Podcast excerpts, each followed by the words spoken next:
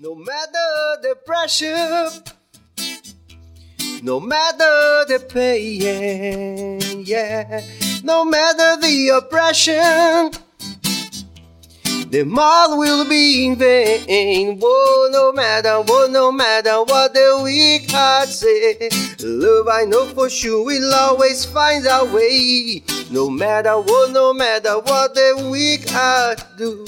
Love I know for sure will always remain true. Whoa, whoa. Cause we stand together in the sun of the Lord. Oh, and we stand together in the sun of the Lord. No, don't you ever lose no more time. We gonna find a new day now. There's no more use for you to cry. We gonna find a new day, no matter what, no matter what the weak heart say. Love I know for sure we'll always find a way, yeah. No matter what, no matter what the weak heart do. Love I know for sure will always remain true, yeah, yeah. Salve, salve, BahiaCasters! A partir desse momento nós estamos aqui ao vivo conectados no nosso canal no YouTube, vocês já sabem. Vocês podem se inscrever no canal, vocês podem ativar o sino, vocês podem comentar e podem dar like.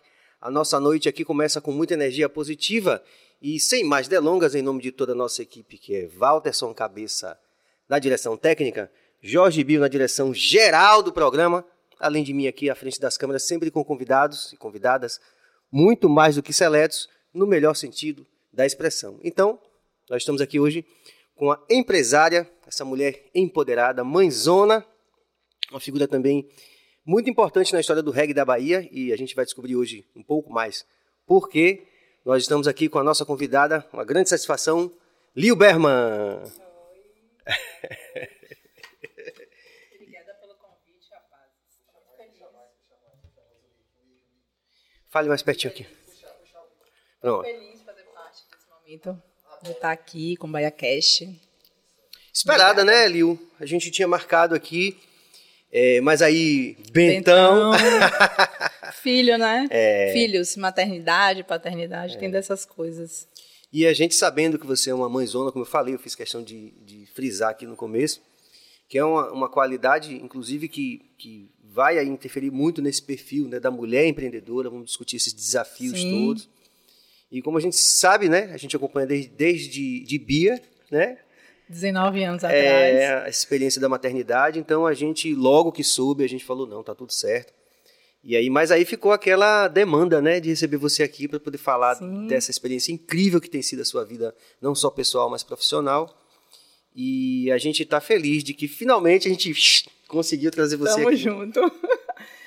Bom, eu nem, nem gosto de falar muito, então eu acho que hoje promete. Hum. É, Não é o seu primeiro podcast.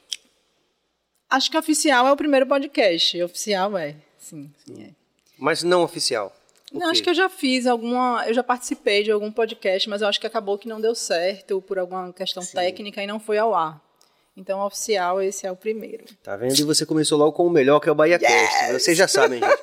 Se vocês estão de alguma forma tocados essa experiência do BahiaCast, que tem trazido pessoas, personalidades, né? Não só artistas, mas empresários, empresárias, pessoas das mais diversas áreas do conhecimento. Se vocês acreditam que essa experiência, né, esse compartilhamento da gente, essa energia aqui de música, de tudo, de, de informação, de aprendizado, De troca, né? né? É.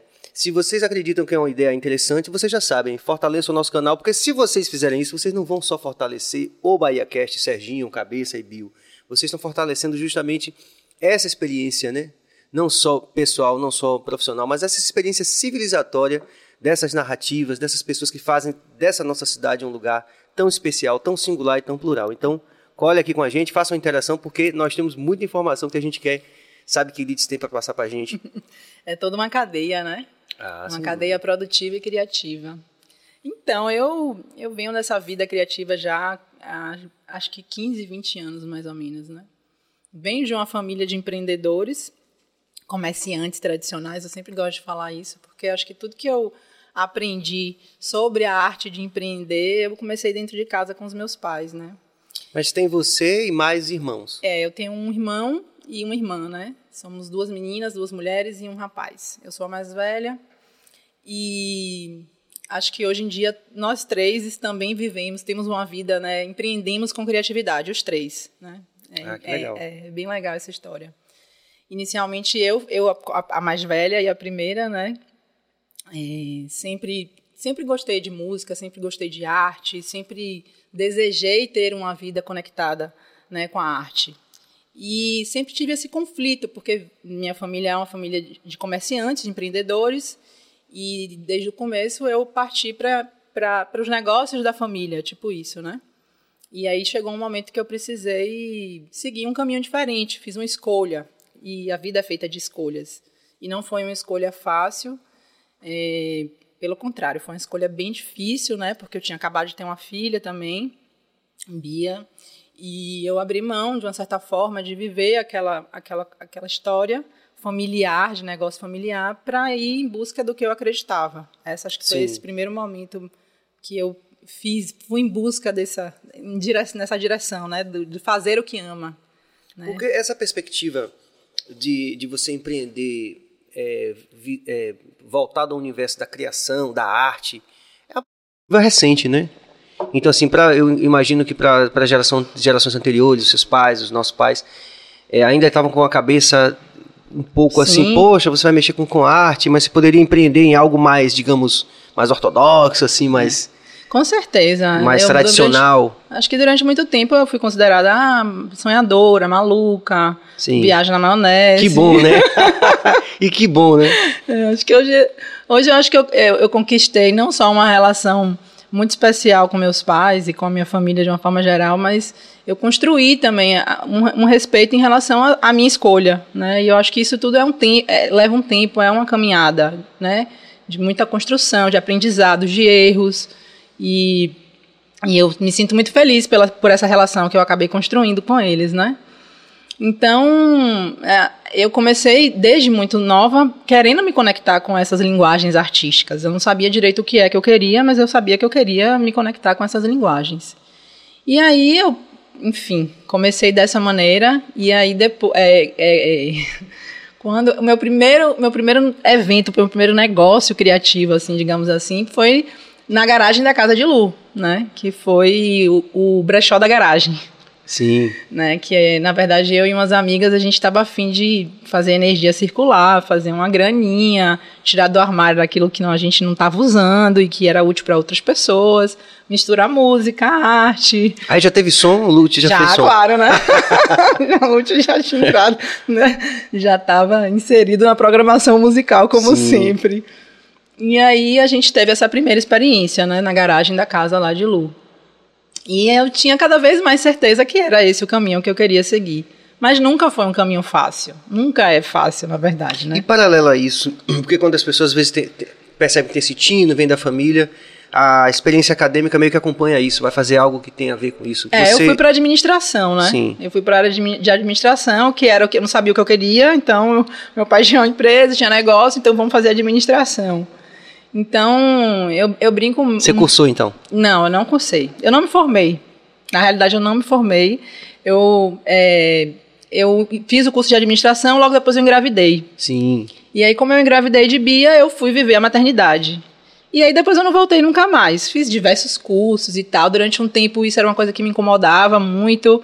Depois eu falei, não, gente, a, a, minha faculdade é a faculdade da vida. Se eu, se eu tiver que fazer uma faculdade real agora, eu vou fazer escolhendo o curso que eu desejo cursar e aprender, enfim. Inclusive esses dias, esses dias não, essa semana eu entrei, comecei a pesquisar uns cursos EAD, porque hoje eu me sinto é, é, a maturidade e o tempo, o seu estilo de vida já está mais conectado para você fazer isso. E hoje é, é Não, é diferente. Com certeza. A experiência com certeza vai ser diferente. E você tocou num ponto interessante, assim, porque acho que a gente vai falar sobre essa experiência do empreendimento, a gente falou em off aqui, de como essa cultura online influencia nisso, inclusive na relação com o aprendizado, né? Sim. Então a gente vem de uma geração em que você tinha que estar tá lá fisicamente na academia, tinha que ter um diploma, ou quer dizer, Só que a gente já vê que no mundo organizado hoje, essa referência ela é possível, mas não é a única. É. Né? Então, assim, não, primeiro pela educação à distância, segundo porque você tem cursos muito focados, às vezes, clínicas, é, não, sim.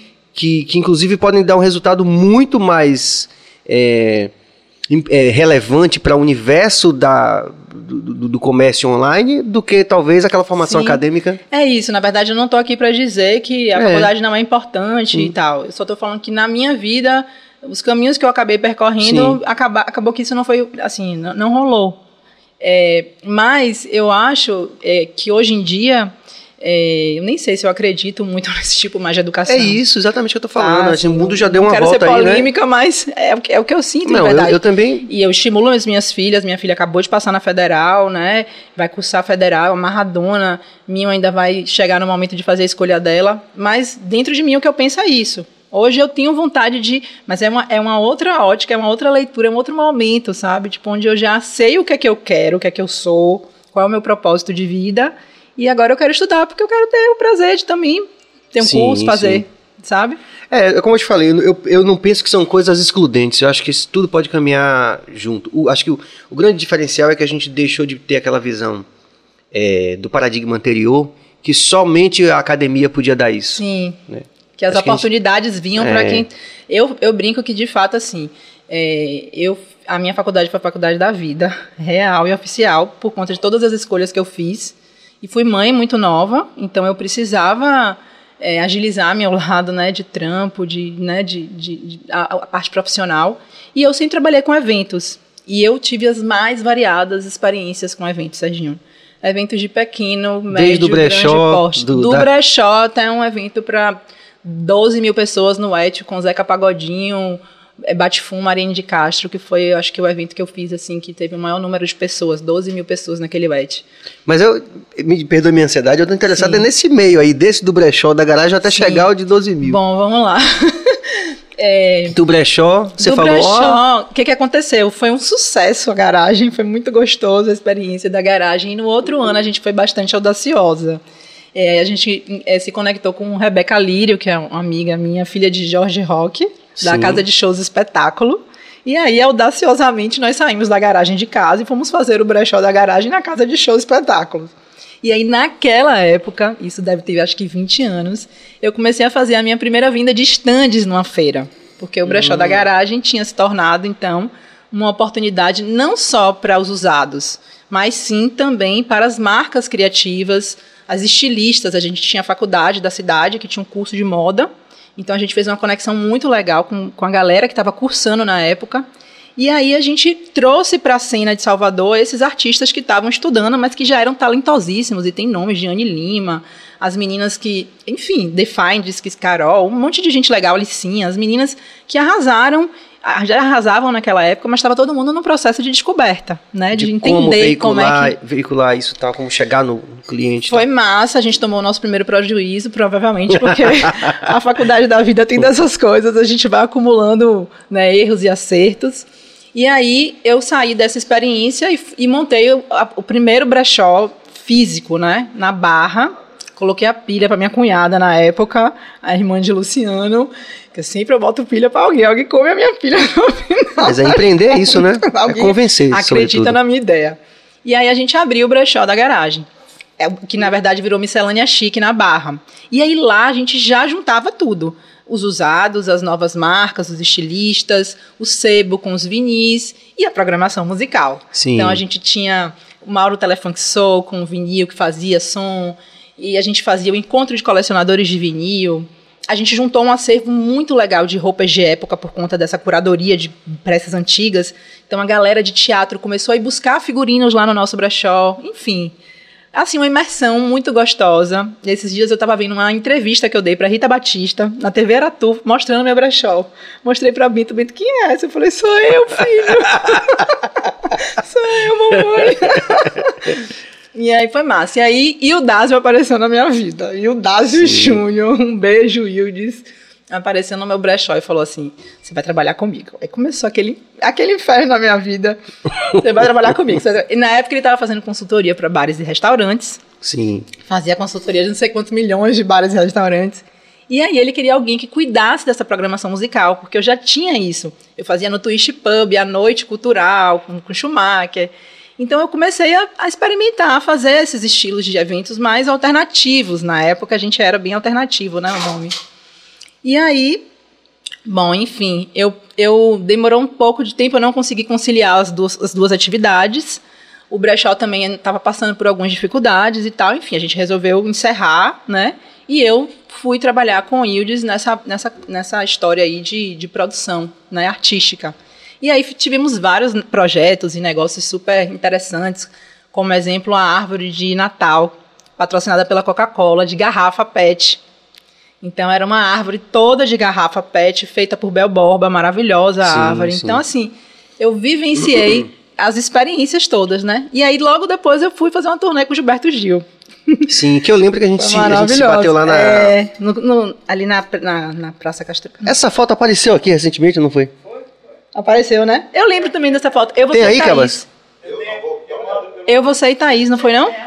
Ah, tava Thaís eu, você, Thaís, tava galera, Arthur né? Maia na foto, meu Deus. Sim. Aí vamos, daqui a pouco, Cabas vai achar aí. Acha.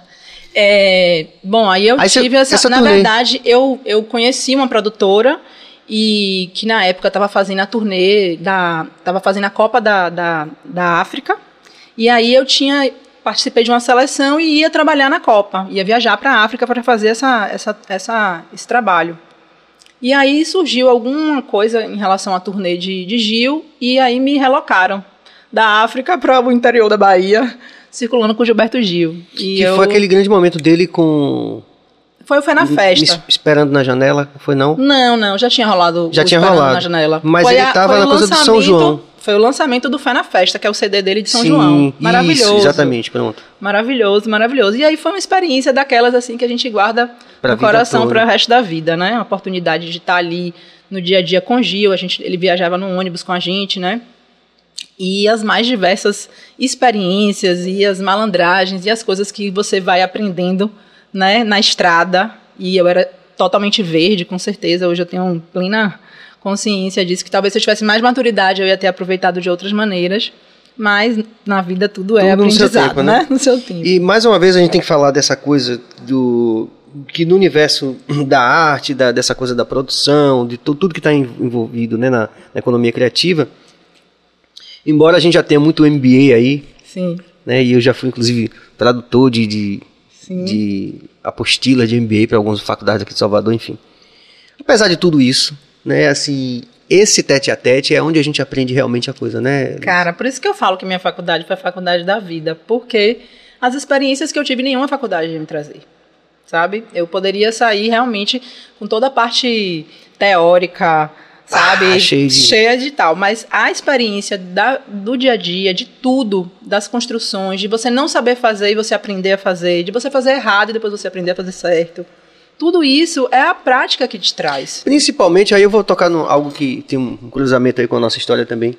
Fazer show no interior da Bahia, diga aí. Ai, Serginho, fazer show em qualquer lugar é difícil. E eu acho que hoje em dia ainda está mais difícil, né?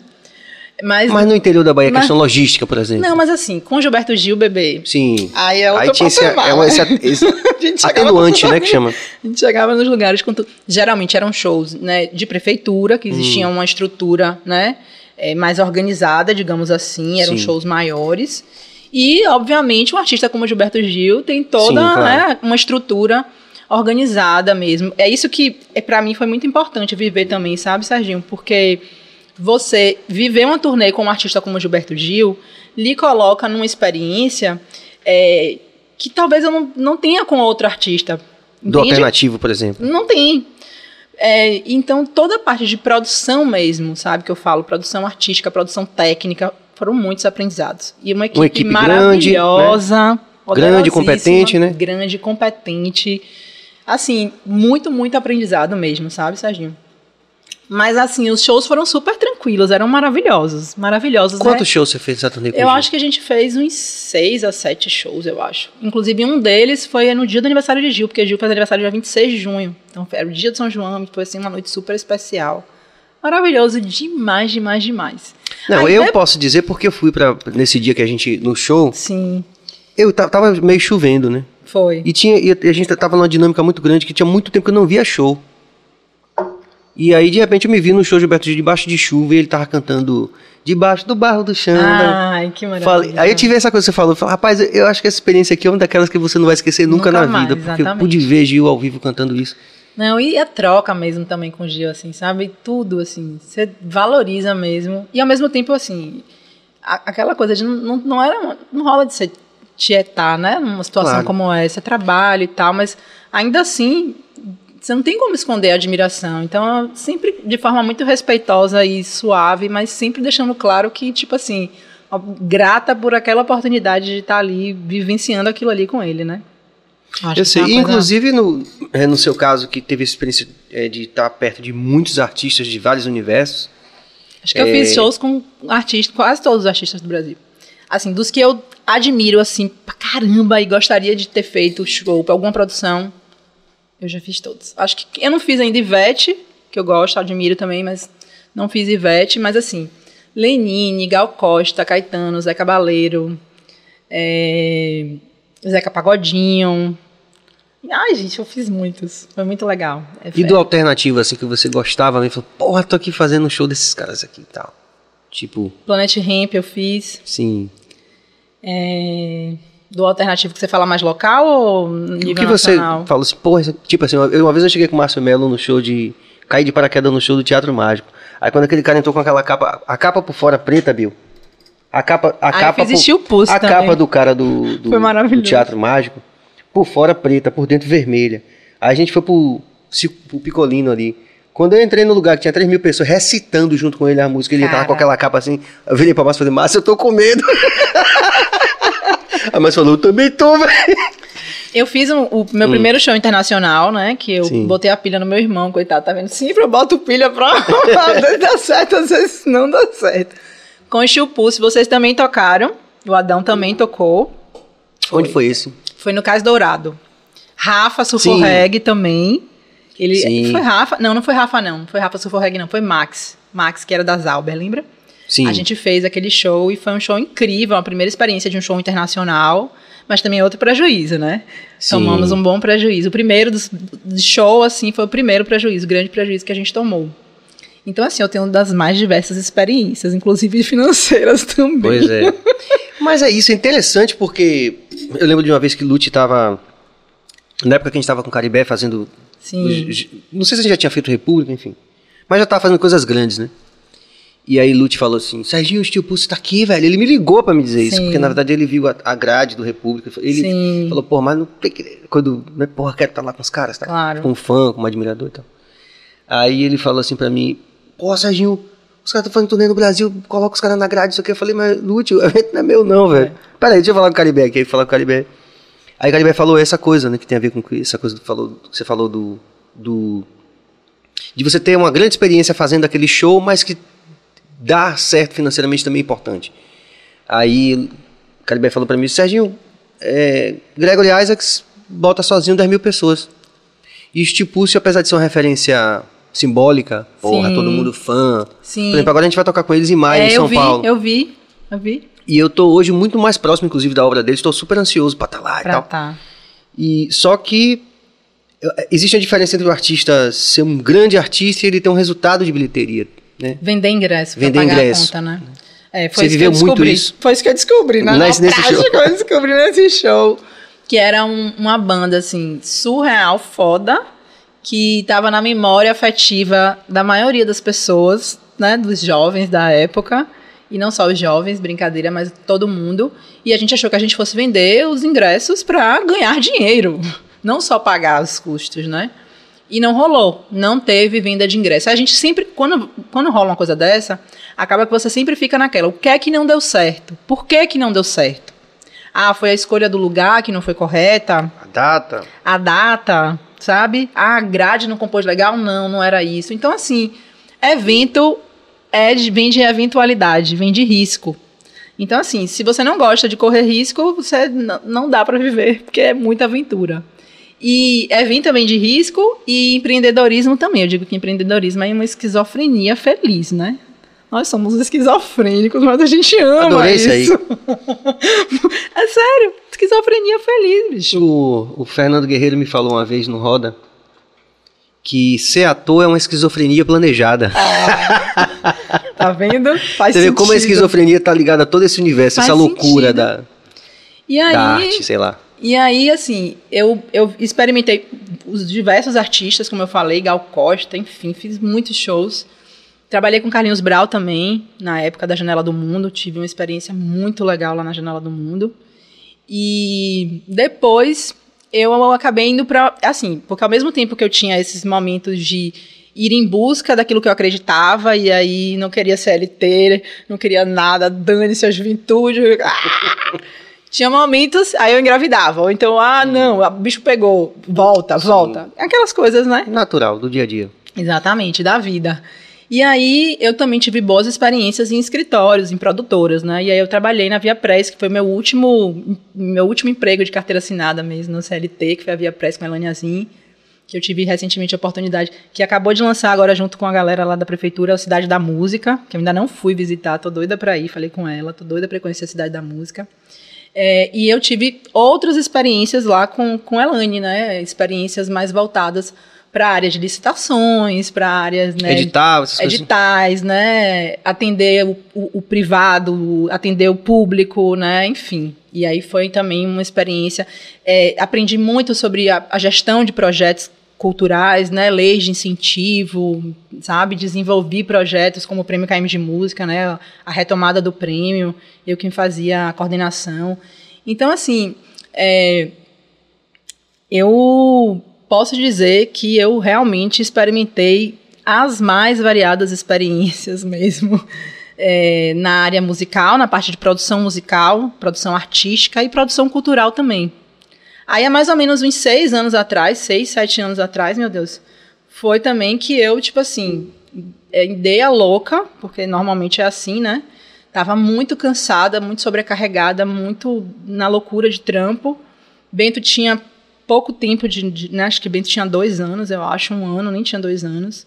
E eu da noite por dia acordei e falei, não quero mais. Vim morar em Estela Mares, não consigo tomar um banho de mar, não consigo levar meu filho para ir para um médico, não consigo ver as meninas direito, tô, não estou me sentindo bem comigo mesma, não consigo praticar um esporte, não quero mais. Só que fiz isso, sabe, Serginho, de uma forma muito desorganizada, sem planejamento nenhum, sabe? Então, quando eu falo da galera, quando eu converso muito sobre transição de carreira, sobre sair da CLT para ir empreender, né?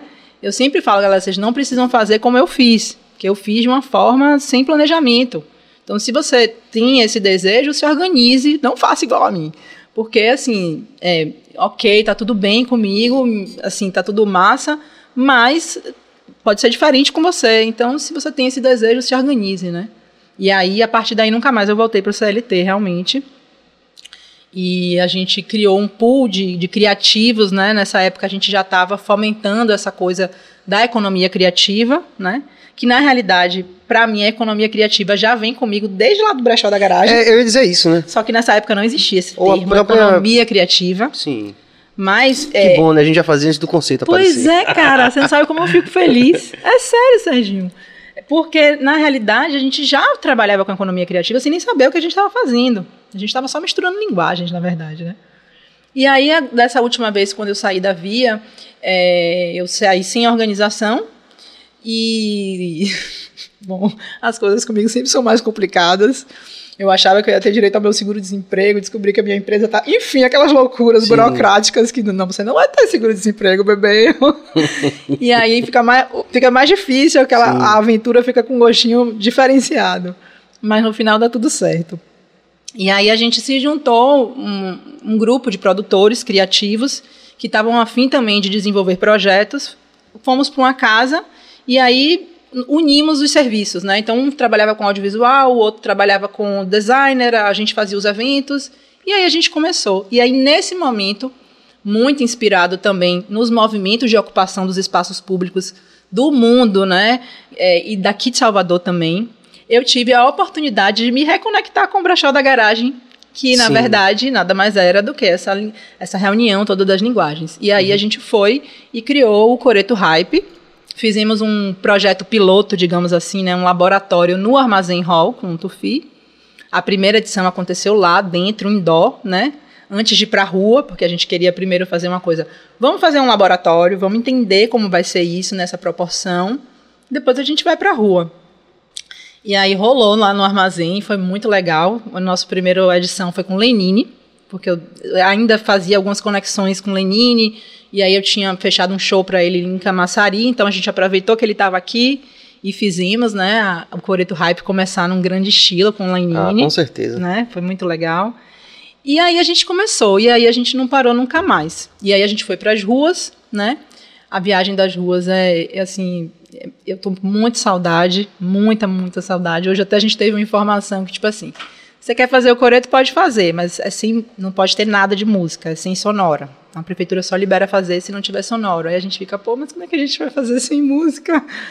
Enfim, é, que é uma tá parte constitutiva, né, importante do. É, uma, é uma das linguagens, né? A gente, a, a, o coreto, né? A gente trabalha com música, com gastronomia, com criança, com artesanato né, com a sustentabilidade. Então, assim, são linguagens muito fortes do projeto, que não dá para você simplesmente não fazer, Cortar perde todo o um... sentido. É, cortar um braço não dá, né? Mas, enfim, é, no, com o Coreto Hype a gente experimentou muitas praças, fizemos muitas ocupações. Qual foi, a, qual foi o primeiro espaço aberto que vocês fizeram no Coreto? Estela Mares, que é o nosso bairro Pronto, do coração. ali naquele lugar. Lá a gente fez em parceria com a Feira da Cidade na época. Então a gente dividiu a praça no meio, metade ficou uma feira, metade ficou outra. Foi uma experiência bem divertida também. E depois a gente começou a ocupar outros espaços, né? Porque a, a cidade demandava outros espaços também. Então Como, a gente por foi exemplo? Centenário, Imbuí, né? A gente fez Paripe, a gente fez. É... Ai, gente, a gente fez. É, não é Ana Lúcia Magalhães, a outra, que eu não me lembro agora o nome da praça, mas ali na região do Taigara a gente fez também, a gente fez Pituba, a gente fez um monte de praça. Mas foi na mesma época, por exemplo, daquele lá de Boa, Boa Praça também? Foi a mesma época. Você falou que estava começando. Não, o Boa modelo... Praça já existia, a Feira Sim. da Cidade já existia, esses movimentos já estavam acontecendo. Mas era uma tendência, né? Era uma tendência, e o que, o que fica comprovado hoje, mais do que nunca, é que tem espaço para todo mundo, né? Porque a cidade é enorme, a Sim. população é enorme. Então, assim, hoje, por exemplo, se eu me perguntar, Ai, você quer fazer aonde? Assim, da mesma forma como é que a gente não, não é a nossa proposta, assim, só ocupar um único lugar. Mas se eu pudesse só ocupar um único lugar, eu ocuparia Estela Mares. Por quê? Eu também acho Porque o bairro é carente de ações, de iniciativas como essa. Não tem, cara. Posso arriscar outra coisa também? Pode. Acho que é a vibe do lugar também, né? A vibe do lugar também. Acho beira que... de praia, é. sabe? Gramadão. Apesar de que a gente também já fez lá o, o Boa Praça, também já foi convidado lá por Lara para fazer. E Babi, as meninas. Sim. E é, eu acho bom ali também. E ah, acho, como você falou, é, é lógico que um bairro dessas dimensões, eu moro ali perto. Sim. Né? É lógico que você tem, você tem criança, você vai querer estar ali Sim. naquele lugar, tem comida. Resolve tudo, né? Tudo. Almoça a gente ali... ia muito, eu, Duda e Bento, quando o Bento era guri, que a gente morava hum. ali na Paulo VI. Hum. Então, domingo da gente, com certeza, era ali, gramadão, abria canga, Bento ficava curtindo. Então, assim, a cidade precisa disso, sabe? É. E eu brinco dizendo Se pra... a gente não fizer, outras pessoas vão fazer. fazer. Eu, brinco, eu, eu, brinco pra Duda e falo, gente, eu vou. Essa praça aqui em Estela, ela só é ocupada quando tem coreto. Porra, isso é muito louco. Quando não tem. Serginho, eu, passei, eu passo domingo lá, eu vejo aquela praça, eu fico assim, cara, não acredito que essa praça não tem nada, sabe? Tipo assim. É, Olá, gente, ah, amigo. Chegou a foto. Ana Luísa. Vamos lá. Tati Nandi, Rebeca Arthur Maia. Rebeca. Rebeca. Arthur Maia, Arthur. nosso diretor-geral Jorge Bill, sempre com esse sorriso cativante de modelo. Quem é aqui no meio dessa moça? Aí sou eu. Ah, você. é porque a foto não tá com a, não tá com a resolução boa. Então eu acho que eu sou aquele ali que tu sou. É, aquele ali. E as meninas aqui? Patinande e Ana Luísa, minha comadre. Ana, é, claro. Claro. É, que é tá sempre com você. É. é. Mãe de Juju, foi casada com Pô, JP. É você tem certeza que é você? Sou eu, amigo. É, você, é porque o meu tá. cabelo não tava louro ainda, sabe? É, exatamente, é. Mas não tá. Foi muito especial. Você, você aumentou a foto que tá com essa. Foi... Quem foi que tirou essa foto? É uma foto antiga, né, amigo? Ah, é isso aí? Assim, não, amiga. peraí, deixa de sacanagem. Você tá de sacanagem. Tem uns 10 anos aí. Não, e, e com certeza é foto de Facebook, né? É. É. Eu, na verdade, assim, eu repostei essa foto recentemente por conta do, do passamento, né, de, de, de Arthur. Arthur. Triste, né? Porque nesse dia aí, foi, foi, nessa noite, foi interessante que, lógico, pô, a gente tava ali, é o show, show de Berto Gil, mas para mim, como artista, assim, Arthur foi muito definitivo na, na carreira da gente, né? Pra gente desejar se tornar músico, essa coisa toda. Sim, pô, Arthur. E aí eu, eu não tinha, eu não tinha expectativa nenhuma, eu já tinha conhecido o Itamar, não, perdão. Sérgio, Quebra-Olho? Não. Porra, eu. Não, o outro baixista, porra, que era de, que eu falei dele aqui. Nico Assunção. Eu tinha conhecido Nico Assunção, mas eu muito garoto. Aí eu já tava realmente, já, já não tava mais inocente, puro e besta. Sim. E aí a experiência foi muito legal, porque eu, eu, eu fiquei muito é, feliz de, porra, ter uma foto com o Arthur Maia. Não, e Arthur era um cara assim, viu? Sim. Como Que era aí no dia a dia? divertidíssimo. É. Porra do caralho, assim, divertido, é, ao mesmo tempo acolhedor, assim, sabe? De entender, de, de ajudar, de querer ajudar. E um puta músico, velho. É, aí Foda.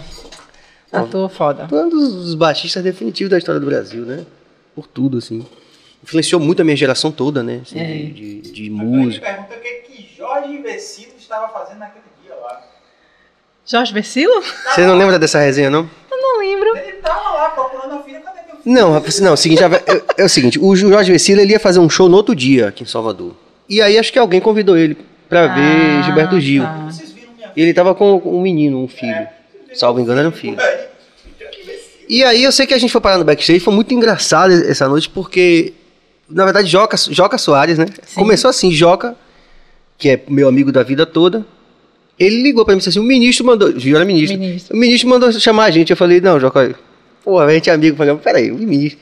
Aí quando eu fui saber depois da história, foi que Iraquitã, Sim. que também já está no andar de cima, Deus o tenha. É, Gil, que é contemporâneo dele, falou. Iraquitã vai lá no show. Não sei se estava Sim. encontrou com ele no Pelourinho, enfim. Vá lá. Iraquitã chamou Joca. Joca me chamou. Aí Joca me chamou dizendo que o ministro mandou chamar a gente. Eu falei, pô, peraí. Resultado, a gente foi pra lá e, e- e- e rolou aquele negócio de crachá. Lembra que teve Sim, uma, uma confusão do crachá? Tava de crachá. Porra, bicho, rolou uma história de crachá. E Bill, Bill brigou, disse que, que ia processar Bahia Tussa também. Ia processar. Bill falou que ia fechar Bahia Tussa, uma confusão danada. E tava o Jeffrey, Jeffrey Chambers também. Jeffrey Chan. A Ó. dona da porra toda. Fabi Fabi. Almeida. Um beijo, gata. Obrigado, Fabi. Fabi também. Maravilhosa. Você- quando você falou no começo que falou assim, que eu não falo muito, eu lembrei imediatamente de Fabi, porque ela já veio dizendo isso, ó, eu não falo muito. Ela Quando eu a vi aqui no, no Bahia Cash, eu falei, rapaz, a galera conseguiu fazer a mulher falar, velho. E ela foi super bem. Duda, volte, por favor, cabeça. Velho Duda Sepúlveda. Meu amor. É, show de programa. O Rasta. Diverti também muito Mozão. aqui. É. Prince Adamo, já, já eu estava nesse show do Cais Dourado, dis- distribuindo CD e cumprimentando as pessoas. Noite incrível, Apesar, do prejuízo. Valeu, Adam. Valeu, Prince. Sempre a É, nossa. realmente já eu estava mesmo, bem lembrado, Hum. Adam. Me lembrei dessa, dessa, dessa, dessa, desse Situação, fato, dessa assim. situação. Acho que estava divulgando alguma coisa. Então o Jorge Vecilo estava procurando o filho dele no, no, no coisa. Aí ele. É, o, o apresentador, o host lá, o cara que tava com o microfone, ele disse: Serginho, ele é meu fã, pô, você. Porra, bicho, Jorge Vecilo, Serginho. Jorge Vecilo super. Eu fiquei, inclusive, mais próximo dele depois disso. Ele tão Foi? amável. Pô, vai lá no meu show amanhã. Jorge também, eu fiz show. A Noite Fez de Santa também? Amaro, com, que Jorge Vecilo estava tocando, que eu Ah, fiz. outro artista A Noite também, de né? Santa Amaro também. Muitos outros artistas também. Marine de Castro eu fiz Sim, também. Mariane você fez algumas vezes. Fiz algumas vezes. Fiz Moraes também. Davi. Ah, você fez Moraes. Porra, fiz é. É porque quando você estava falando ali, bem do começo, Lidse, eu estava pensando nisso. Porque apesar de toda essa, como você falou, essa gincana que passa por esses altos e baixos, inclusive financeiros e tal, tem isso, beleza. Mas tem algo que a gente não pode nunca quantificar, né? E que você falou com brilho nos olhos aqui em vários momentos, né? Que são essas experiências, né? Quer dizer, É. E você, essas eu não vou comprar em lugar nenhum. em lugar nenhum, velho. Como é que eu vou? Vai eu a Maia ali, pô. Só a minha memória, assim, afetiva e as Sim. fotos que a gente consegue, né? Que naquela época não, o digital não era É. assim. Não, tão, essa né? foto aí, vou- olha. Pois é. Faça fico- algum- alguma coisa aí olha, que tá muito- Tem épocas que eu fico revisitando o Facebook pra encontrar as fotos da turnê, das cidades que a gente passou. Ó, ó o presidente Léo aí, ó, papo massa. É, Obrigado, Léo. Vamos que vamos. Então, de fato, são retrospectivas, assim, sabe? Que vão, com certeza, me acompanhar e, e que eu guardo com muito carinho. Mesmo com toda a dificuldade, com os, os perrengues vividos, que eu falo, não troco nenhum perrengue vivido, sabe? Por uma CLT. Hoje eu brinco, eu falei isso Sim. depois, sabe? Isso é muito polêmico. Não, né? É assim, não tô desmerecendo quem vive de CLT, jamais, não é isso. Mas tô falando que eu não troco os perrengues que eu já vivi na vida por uma CLT. São escolhas, cada um faz as suas. Essa é, a minha concordo plenamente. sabe? Então, aí depois também que eu vivi tudo isso, assim, eu meio que deu um, um bug no sentido de, tipo assim, acho que eu já vivi, já experimentei, tipo assim, sabe? O que eu tinha que aprender, o que eu tinha que experimentar, o que eu tinha de errar, eu, eu já fiz, assim. E aí, aquela, aquele desejo que eu acho que é natural de todo ser humano, né? De buscar outras vivências, outras experiências, né? E aí chegou o momento que foi o lance do Coreto Hype, que de uma certa forma foi uma reconexão, porque eu já tinha vivido isso de uma outra maneira, né? E a gente estava trazendo aquilo tudo à tona, então para mim tinha um significado muito forte a coisa do Coreto, porque era como se eu estivesse vivendo o que eu vivia 20 anos atrás, de uma outra maneira. Como se naquela época as pessoas ainda não estivessem preparadas, ainda não fosse o momento daquilo acontecer, sabe? E ali, ali tinha chegado o momento. E outra coisa, e logo depois veio o lance da loja, do Coreto. Né? A gente ocupando as praças, o shopping ah, falou, cara, que projeto. A gente tinha uma, uma, uma amiga conhecida dentro do shopping e ela falou assim, o projeto de vocês está muito representativo na cidade, eu ofereci para o para os empresários, para o marketing do shopping, a gente quer dar o espaço para vocês trazerem essa vibe para aqui para dentro. Então a gente passou a ser uma loja âncora dentro de um shopping, porque o nosso projeto era um projeto diferenciado onde as pessoas queriam ir no Bela Vista para conhecer a loja da gente. E aí E olha eu fui, inclusive. Olha eu com loja de novo, Sim. Né? As mandalas, né? As mandalas, É. exatamente. Já, assim, não imaginava nunca mais na minha vida que ia ter loja, né? Porque não era essa vibe que eu queria mesmo. Mas, ao mesmo tempo, é, era tipo assim, a gente ia pra rua. Aí, na rua, a gente tinha ali aquela experiência com, sei lá, 100, 120 marcas, que era o que a gente levava para as ruas com a gente. Só que ali era só um final de semana. E o restante do tempo, essas marcas, elas, elas distribuíam seus produtos, elas vendiam seus produtos aonde? Como elas atendiam a demanda existente já, né? As pessoas experimentavam ali e procuravam também, né? Exatamente. Então a gente acabou sendo um instrumento mesmo, ferramenta de transformação na vida de muitas pessoas. Porque é, as pessoas que estavam ali começando os seus negócios, né? Quer dizer, naquela época já estava rolando um boom de marcas criativas, de empreendedores, dos pequenos empreendedores. Hoje em dia nem se fala mais. Hoje em dia é surreal. eu fico sim. assim nervosa porque assim eu não posso fazer feira, eu só tenho uma loja. Como é que eu vou abraçar essas pessoas que não param de me procurar? Meu telefone o tempo inteiro, o WhatsApp, os directs, as marcas querendo a oportunidade para poder comercializar os seus produtos. E aí, A resolução ó, da foto. e Mas gente- esse é o momento atual, né? Assim, Muita coisa acontecendo, bem mais, né? É, porque na pandemia várias pessoas se revelaram, né? Várias pessoas que tinham habilidades ou que tinham um projeto, um sonho, mas que não tinha tempo para se dedicar, não tinha oportunidade, resolveram que era na época da pandemia que elas iam tirar do papel o seu desejo de Sim. empreender. Então hoje a quantidade de novos negócios não a quantidade de novos negócios não para de, de, de surgir mesmo, né? O que é legal pra caramba, mas ao mesmo tempo eu acho que, assim, é- já está rolando muito e vai precisar rolar muito mais, que são políticas públicas mesmo para dar conta dessa quantidade de, de economia criativa, que é o que a gente só ouve falar agora, né? Criatividade, economia criativa. Que se você não trabalha com.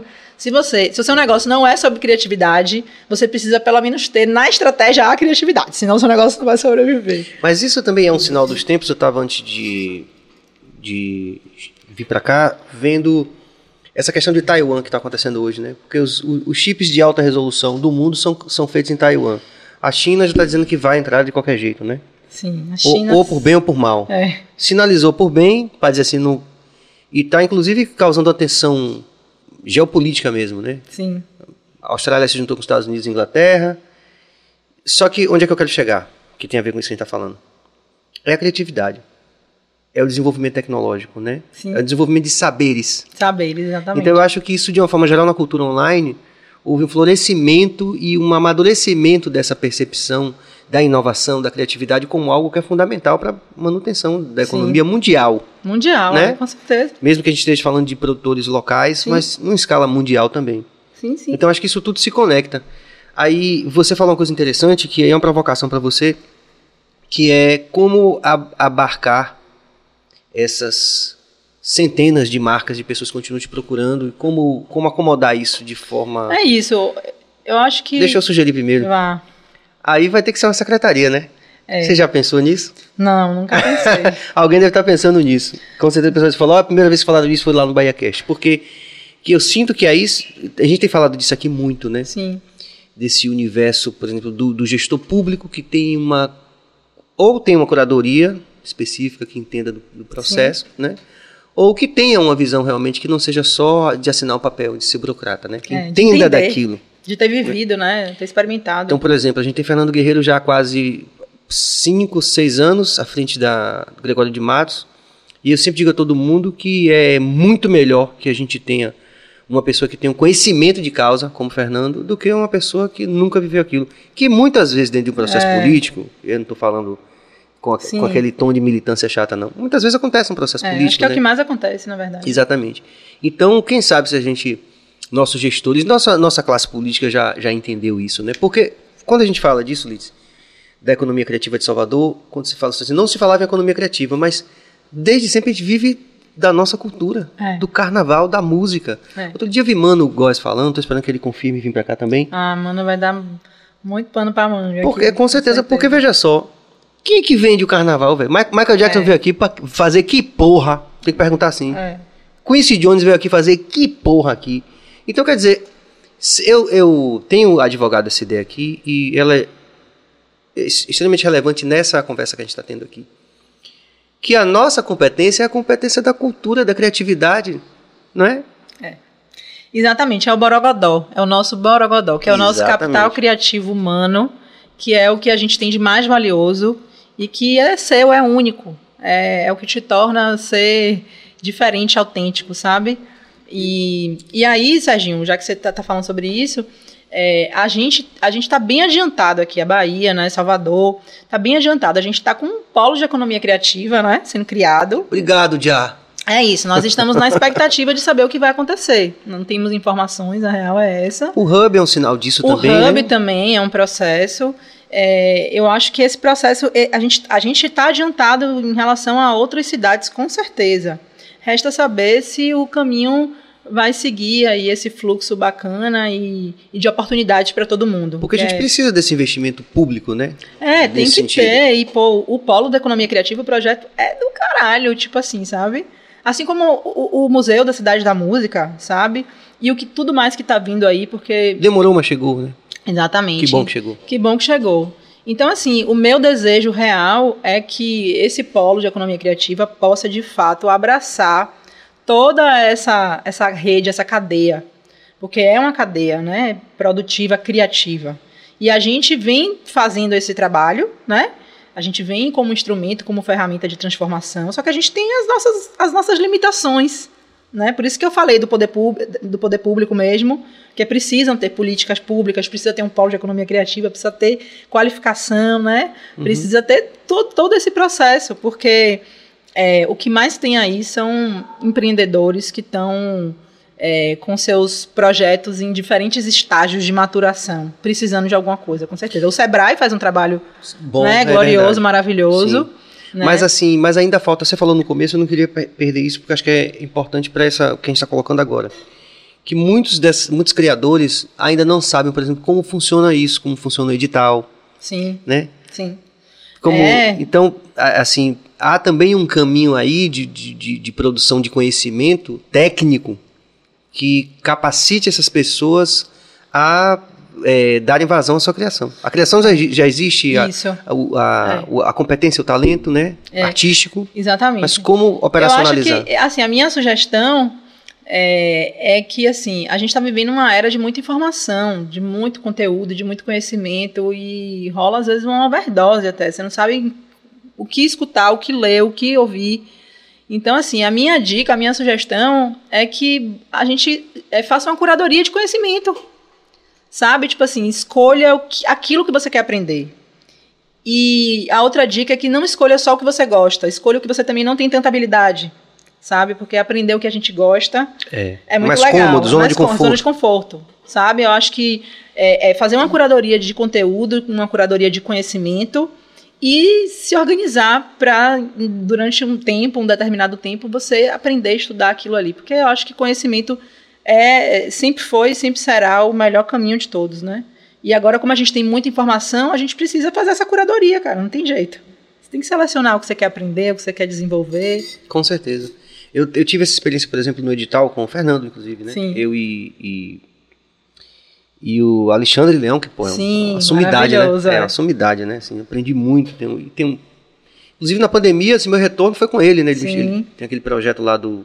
do Da varanda? Não, aquele dos carros lá com a questão do drive-in, né? Sim, sim, sim. E aí meu retorno foi com ele, ele me chamou pra cantar uma música, eu fui, foi muito legal. Eu, eh, Ricardo Chaves também, massa. Magali foi, Jerônimo tava também. E existe um sentimento assim, né, de fraternal muito de muitos anos com, com o Alexandre. E aí ele- nós fizemos essa nós fomos os, os pareceristas, né, do, do edital. E nessa experiência que eu realmente comecei a ver isso que eu tô te falando, por exemplo, no nosso segmento, artista de reggae, né? Os meninos nem sabem que tem aquele, aquele edital, não sabem a linguagem do edital, né? Então acho que ainda tem muito para se fazer nesse sentido, né? De tentar, é, é, por, por meio do, do, do- do poder público e também das iniciativas como as suas iniciativas, do Hub e todo mundo, Sim. de conectar essa, essa, esse potencial criativo com esse universo de como funciona o produto, chegar É. na mão da pessoa que está interessada e tal, Exatamente. criar tudo isso. Que acaba que lá no Coreto a gente faz esse trabalho, né? Porque Sim. a marca chega, às vezes ela já chega mais desenvolvida, às vezes ela chega num processo bem inicial. E aí a gente chega e faz, acaba fazendo aquele processo que é uma espécie de consultoria. Sim, Ó, sua marca é ótima, o seu produto tem um super potencial, mas você precisa melhorar a embalagem. E aí a gente começa também a trazer as nossas bandeiras, digamos assim, né? Então, por exemplo, poxa, não dá, a gente não, não trabalha com plástico, então a gente não trabalha com sacola plástica, então não dá para você é, oferecer o seu, a degustação do seu licor com um copinho plástico, porque isso foge da nossa proposta. Ou então traga. e faz vamos- copo como? Tem copo de papel, tem outras, op- Ah, outras opções sim. biodegradáveis e tal, sabe? Tipo assim, a gente não usa sacola plástica, não adianta, não rola. A gente usa papel craft. Ah, é a melhor opção? Não, não é. Sabe o que, é que eu queria fazer? Eu queria falar, não tem um sacola, traga sua ecobag. Ah, não trouxe não, quer comprar, tá aqui, a preço de custo. Mas se eu fizer isso, o povo vai enlouquecer, vai querer me bater dentro do shopping. Mas a minha vontade era de estimular isso. Porque é, é- é- um movimento como esse é necessário.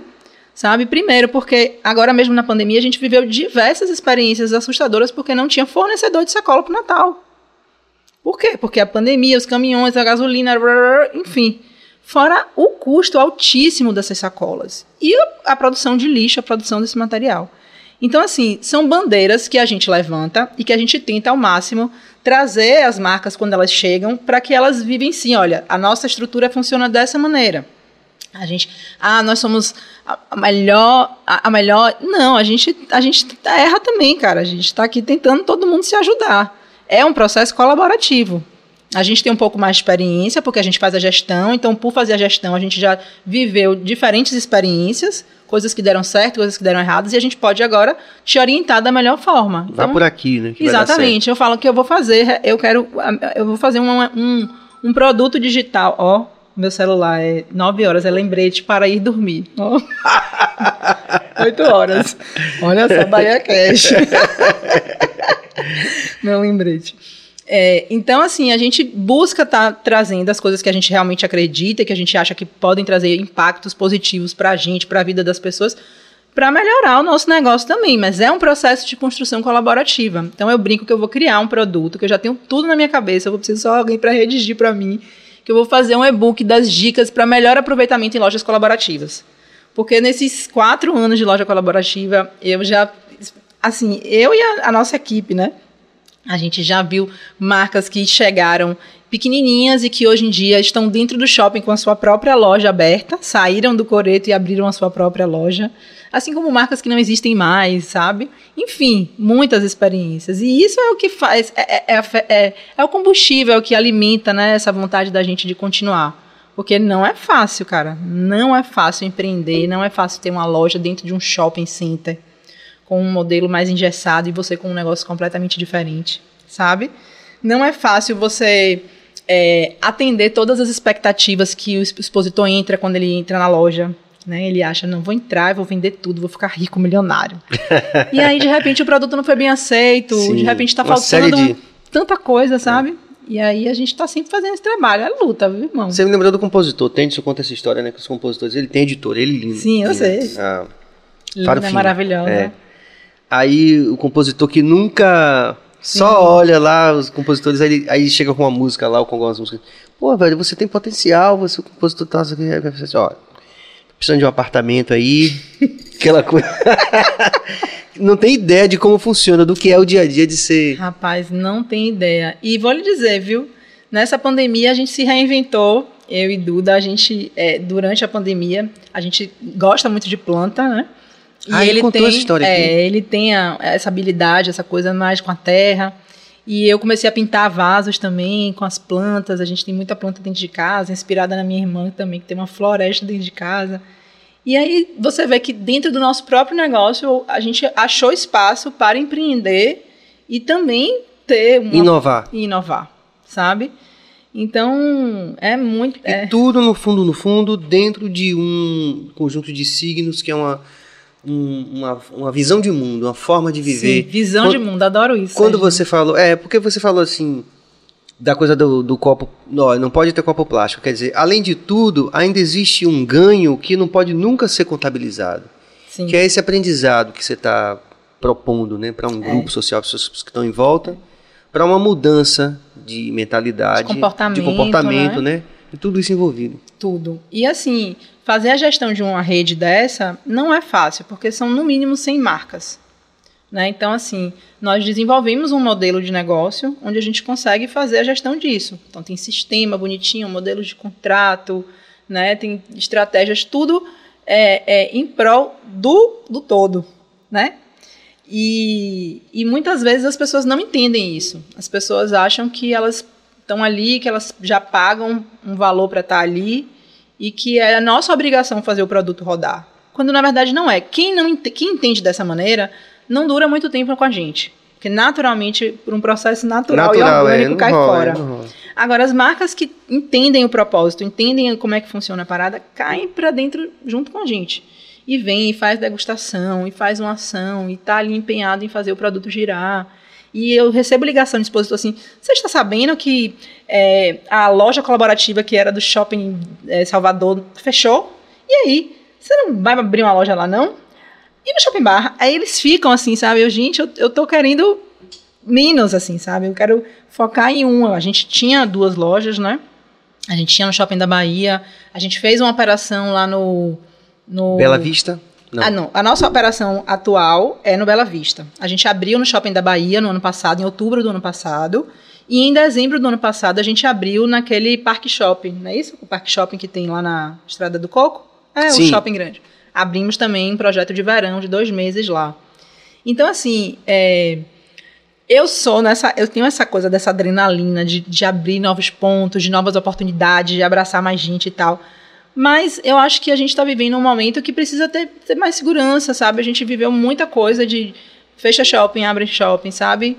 São muitos processos, Serginho, que eu acho que agora eu não tô afim, sabe? Eu tô afim de viver outras coisas. Tô afim de experimentar outras coisas, inclusive o digital. Sabe? Inclusive. Que é uma tendência, inclusive, também que pode se tornar o, o mundo, né? É, tipo assim, aproveitar é, essa, essa audiência que eu acabei criando, né, por conta desse estilo de vida que eu tenho, que é um estilo de vida de empreender, de ser mãe, de, de fazer, praticar esporte, sabe? De, de, de ter construído esse estilo de vida. Porque, foi como eu falei, né? São, são processos e são escolhas.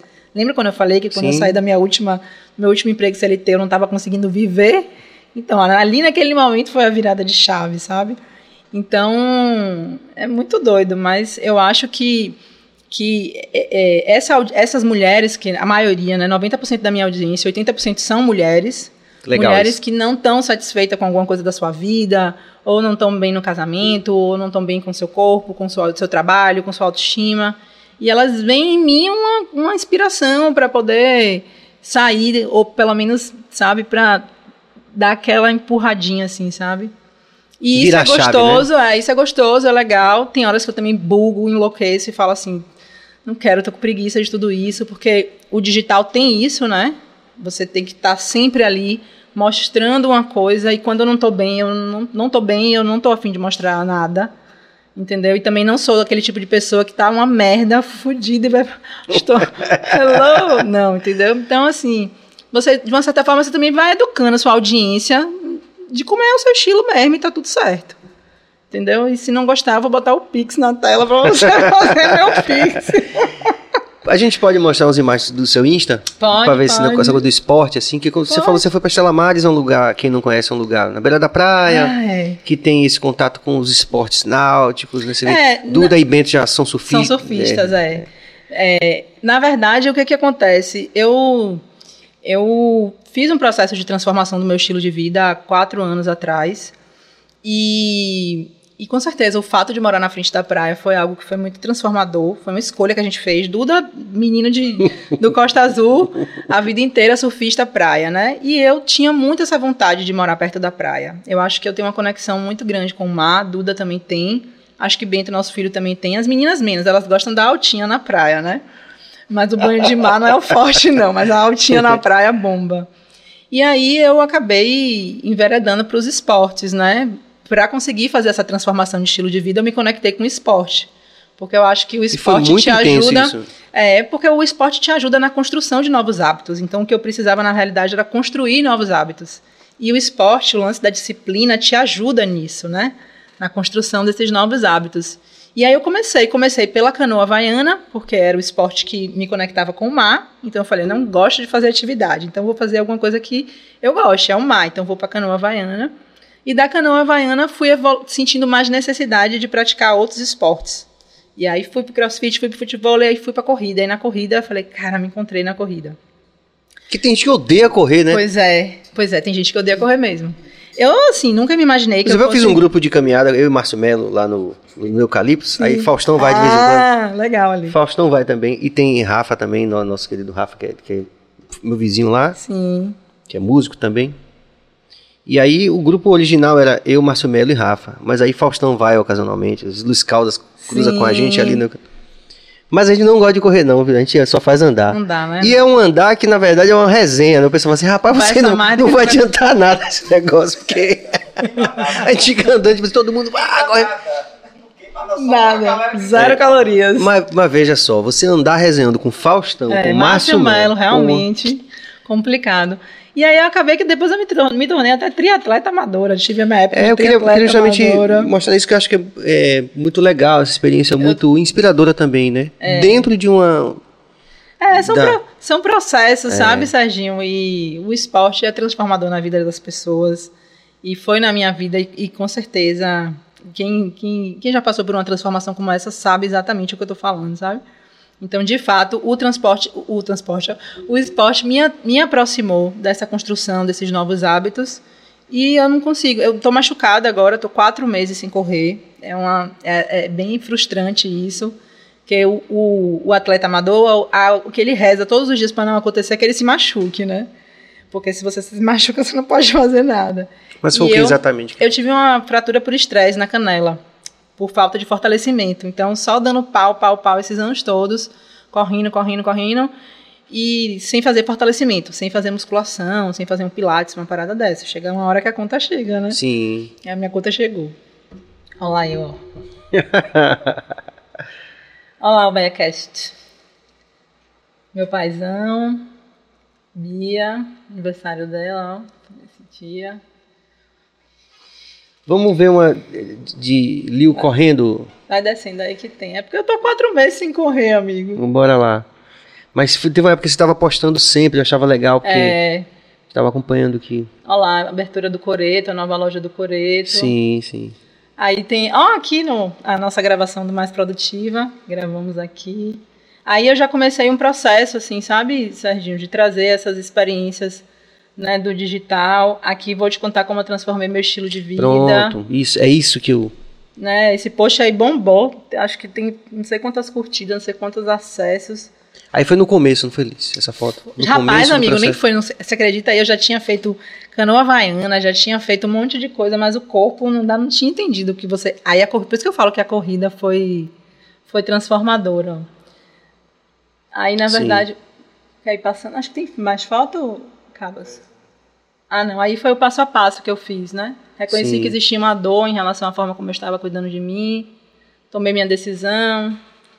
Aí são os passos, né? Que, eu, Sim. que muita gente me pergunta como é que você. Como é que consegue, né? Um processo como. Porque você é um case de sucesso nessa mudança. Não, fala a verdade.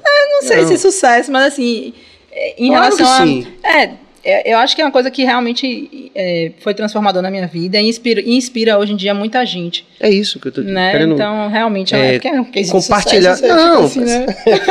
força de expressão, né? Tá bom. Ali você nadando, Nadando, é, também gosto de nadar no mar, com No os mar? aquáticos, no mar. é. então tem uma turma lá em Chalamares Tem- que Não, aí eu venho pra, pra Preguiça, pro Porto da Ah, Barra, pra tá, nadar. eu nadei ali no Porto da Barra durante muito tempo porque eu morava na Gamboa. A minha boinha de sinalizadora. Sim, É muito bom, eu Protocolo amo nadar no mar. eu gosto também muito. Aí Aí é- é, muito, é, é todo mundo, é muito legal. Todo domingo que rola essa natação no mar. E é sempre na Barra? É, sempre ou sai da- do farol da barra ou sai da preguiça. E aí a gente vai às vezes pro Man, vai ali Você pro, tá nadando isso tudo aí? É, vamos pro Forte São Marcelo. Ah, amigo, outro dia eu fiz, sabe o que? O meu último treino longo foi, eu saí de Estela Olha os, Mares. os surfistas aí, ó. Eu saí de Estela Mares e fui pra Rua Cá, foram quase 7 quilômetros. Ai, eu não sou... Sete quilômetros nadando. É, eu cheguei a nadar também assim perto disso nos tempos áudios do, Aí é em Estela, no nosso, no nosso quintal. da, da Fonte Nova. Como era o nome daquele? ali? Aquele grupo de natação da Fonte Nova ali. É, exatamente. E aí depois eu fui morar na, na Gamboa e, e todo dia eu ia nadar na Barra. Realmente é um Ah, é lugar muito fantástico. gostoso, é, ali né? é fantástico. Eu Mas gosto muito. No mar eu não nadava tão longe assim, não. Acho que o grupo também vocês têm todo o protocolo de segurança, tem tudo isso. É, né? na verdade, não é um grupo de, de escola de natação, é um grupo de pessoas que já nadam no mar e que. Tem essa experiência. aí e vai todo mundo junto, né? Hum. É. Aí foi na Barra. essa aí eu nem me lembro. não, é, foi Ó. no, ali na. A gente saiu do farol da Barra, ou tava indo pro farol, ou tava indo do farol pra lá para o Sorro, que é o percurso que a gente faz. Passa por todos os piers ali, né? Sem tomar uma no sorro, né? Sem tomar um, amigo. Não, atleta não bebe, amigo. Atleta, atleta não gosta de beber, atleta gosta de acordar cedo no outro dia pra treinar, entendeu? Que massa, Alice. Aí, como vocês podem ver, tem muito tempo que eu tô sem correr, né? Por isso que não tem Sim, de sim, corrida. Mas já vai voltar, que você tá, tá em recuperação do. É, agora eu, eu, tô, eu voltei a pedalar, graças a Deus voltei a pedalar. Tô nadando na piscina, no mar. E ali, aquela fotinha ali foi de corrida. Sim. E. Ai, correr é bom demais, gente.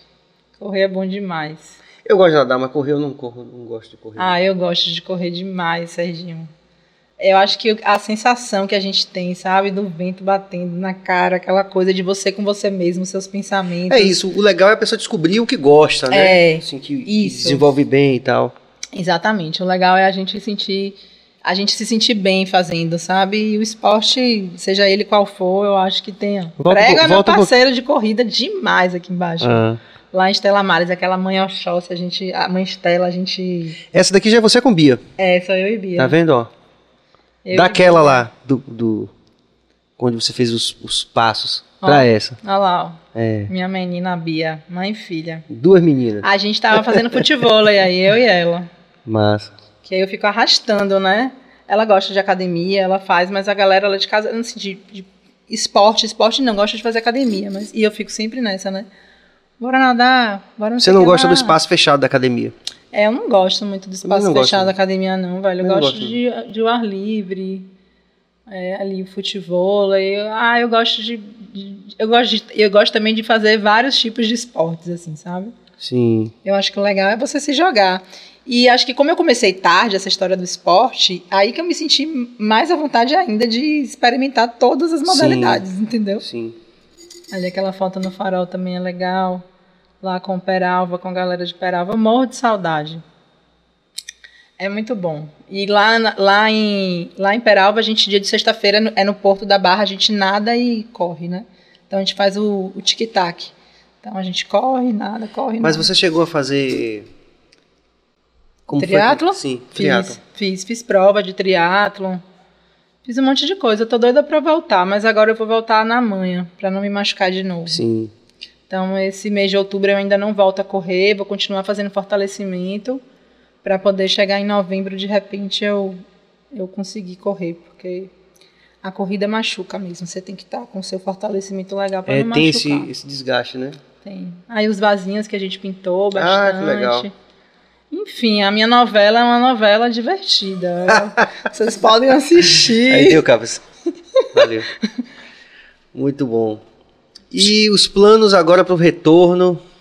Então, Que a tô- gente não sabe se vai ter carnaval. Tô vendo o povo falar todo dia aí. Vai ter carnaval, vai ser indoor. eu acho que vai ter no centro de convenções, né, Serginho? Diz que Daniela já, já alugou o centro de convenção. O povo tá Todos. dizendo.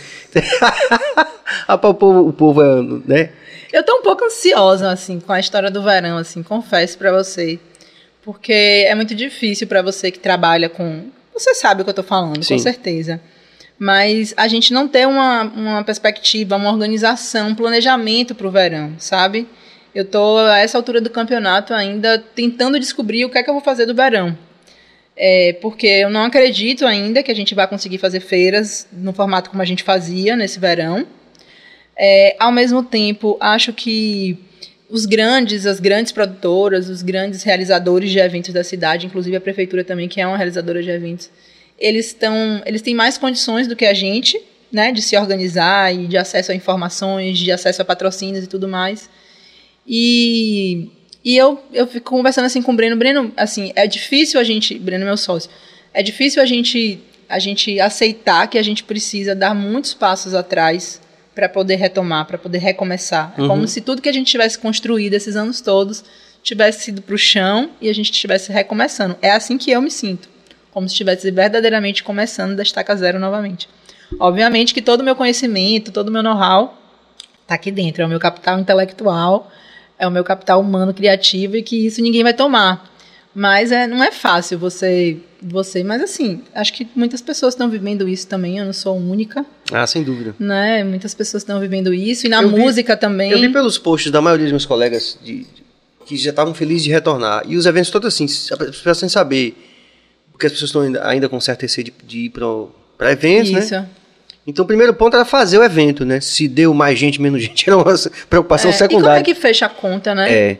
É. Porque assim, eu fico pensando logo nisso, assim, como é que faz pra fechar a conta? Tipo Agora, assim, eu soube que é, hoje eu estava ouvindo na rádio que já que o poder público está se reunindo. Assim, tá- Isaac está se reunindo com, com a polícia, com toda a polícia, o comando da polícia, pensando nessas possibilidades, né? é, eu acho que o foco deles agora vai ser Réveillon e Carnaval. Carnaval. Acho que nada além disso, sacou? Por isso que eu acho que, assim, é, a gente continua sem informações. A gente não tem, quer dizer, a informação que eu tive hoje da CLE é que se eu quiser fazer uma feira, eu posso fazer. Sem música. Sem música. Aí eu fico me perguntando, faço? Devo fazer? Sim, Porque assim, entendi. a quantidade de marcas e empreendedores me pedindo, me cobrando é enorme. Ao mesmo tempo, o público, ele quer tudo, ele não quer só as marcas. Assim, aí eu resolvo o problema do empreendedor ao mesmo tempo que o público quer o, o conjunto, quer o todo, né? Então a gente está naquela situação, assim. É meio sem saber como Sem vai ser. saber, esse eu acho que é assim, é, é como eu falei, sabe, Serginho? Eu tô muito com vontade de experimentar outras coisas. Tô muito aberta, assim, tô estudando muito, lendo muito, sabe? Pensando em, em vários formatos, co-criando, sabe? Eu tenho uma, uma parceria, é, uma parceria muito legal com a galera da, da Transcriativa. Depois, se vocês é, quiserem, tiverem interesse de conhecer, é, a gente está realizando, a gente, porque eu me sinto parte desse movimento, né? Mas é o evento da, da, da Transcriativa, que é o Borogodei, e que é um evento. é, Excelente nome. é porque assim, eles, eles falam que o Borogodó, e eu acredito nisso também, o Borogodó é a moeda do futuro. Para mim já não é a moeda do futuro, é a- é a moeda do presente, né? Então, é, o Borogodó é o que a gente tem de, de maior diferencial, né? No, no mundo, das- cada um tem o seu Borogodó. E o Borogodei é isso, né? É um evento de criatividade. bom. Aconteceu ano passado, esse ano está acontecendo novamente. É um, é um evento online e vão ter algumas ações presenciais. E uma dessas ações presenciais vão ser aqui em Salvador, no Hub Salvador, com o apoio da Secretaria de Inovação e Tecnologia, né? Então, eu faço parte, eu sou uma Master of Borogodó. Sério? Tá Tem- justo, Tem né? vários Master Borogodóis, eu sou uma delas. Vamos falar sobre é, experiências criativas e eu vou estar lá presencial nessa roda de conversa. É um evento totalmente gratuito e é um evento que é muito mais do que um, um, um evento, é uma experiência mesmo, sabe, pessoal. E eu acredito muito. E eles transformaram a, o projeto deles numa faculdade de criatividade. Sabe? Então, assim, tem muito conteúdo legal. É aquela coisa da curadoria de conteúdo. Você precisa eleger, escolher o que é que você quer aprender, o que é que você quer desenvolver de habilidade. E a partir daí, ir para dentro dessa, dessa, dessa troca, né? Seja com, com a escolha que você fez. Então, eu tô afim de co-criar mesmo, eu tô afim de trabalhar no digital, eu tô afim de fazer podcast. Ó, o spoiler, ó, novidade aí, ó. Vamos fazer um spoiler. É, vamos fazer um spoiler, né? Daqui a pouquinho vocês vão ter. Na verdade, o BaiaCast ele tá diversificando e a gente já tem é, uma pauta que já tá já fechada, que vai ser o Penetra, que vai ser apresentado pela Mayara Magalhães, que já teve aqui. Sim, eu já assisti. E pelo Hugo Fetal, que também já teve aqui. Então o casal vai é, receber outros casais, outrisais, enfim, vai falar sobre esse universo das relações Sim. aí. Nessa nova perspectiva. Bem, é, um assunto bem interessante. Que, que é uma nova perspectiva hoje, né? Exatamente. Tipo assim, tipo. Tem várias variáveis aí, né? Isso. Do mesmo jeito que tem LGBTQIA, Aham. tem muitas variáveis aí para poder a gente tentar compreender e compartilhar essa, E essa são pautas importantes que a Sim, gente sem precisa trazer, né, para discussão, para E mais legal de tudo que é um podcast, né? Assim, um- uma, uma nova ala, digamos assim, do, do, do podcast aqui no, no- no nosso estúdio, que é feita por pessoas que têm um conhecimento, né? Na área. Sim. Que a Mayara, pô, É, super. fera ela. Pois é, eu tô super feliz com essa E aí ideia. você também tá, tem um segundo, Isso. além de Maiara aqui do, do Penetra aqui, que Maiara vai fazer com o Hugo. Tem essa história aqui com a Alice, a gente tá dando um spoiler aqui, logo logo a gente vai ter novidade aí. É, eu e mais uma outra mulher poderosa também, né, empreendedora também. E a ideia é a gente trazer para cá a discussão do empreendedorismo, né, criativo, sob uma ótica feminina também, né, porque somos mulheres, mas mostrando, né, os desafios todos de empreender com criatividade, de ser mãe, né, de ter uma vida também onde você se sinta bem, faça o que você gosta. Eu acho que é, a pandemia, né, veio também para escancarar isso, né? Eu estava vendo algumas pesquisas falando da quantidade de pessoas que estão, mesmo com toda essa, essa, essa loucura que a gente está vivendo, e dificuldade que a gente está vivendo, que o mundo está vivendo, as pessoas estão se desligando dos seus trabalhos, né? Porque são trabalhos que não estão mais conectados com o seu estilo de vida. Muito massa. Gostei. Gostei também. Não, assim, se não tá conectado com o seu estilo de vida, se não tá lhe fazendo bem, se tá sugando sua energia, beijo, tchau, independente da grana. Então eu acho que é isso que eu acho também que, que, que a ideia da gente é trazer que é possível você fazer o que você ama, é possível você viver da criatividade, é possível você empreender, é possível você transformar, impactar positivamente. E aí a ideia é essa. Eu não vou falar mais nada, porque senão. Mas né? o tema, ele é super relevante e, e já apareceu inclusive aqui também, né? Nas vozes de outras mulheres empoderadas, né? Também tiveram aqui, que também botam para lenhar nas suas áreas, são Sim. especialistas nas suas áreas, também grande sucesso nas suas áreas. Mas há uma pauta que é recorrente, Liz, que eu sinto como, quando a gente fala aquela expressão zeitgeist, o sentimento do Sim. tempo. Precisamos falar sobre isso, né? Quer dizer, precisamos ver como é que nós vamos nos rec- reconectar com essa questão profissional, principalmente na perspectiva feminina, que in- infelizmente ainda por questões culturais, né? Algumas, é, alguns modelos de, de comportamento que a gente não conseguiu mudar ainda, que estão num processo de começando a sair da inércia para mudar. Então tem que se pensar nisso, né? na mulher que é mãe, que tem que ter tempo para os É. filhos. Inclusive, academicamente já está tendo essa discussão, por exemplo, o, o currículo não pode ser o mesmo. Sim. Aí tem as publicações e você só, só alcança determinadas instâncias se tiver publicações, mas a menina passou cinco anos cuidando das duas filhas. Não pode ser o mesmo currículo Vocês assistiram Mind?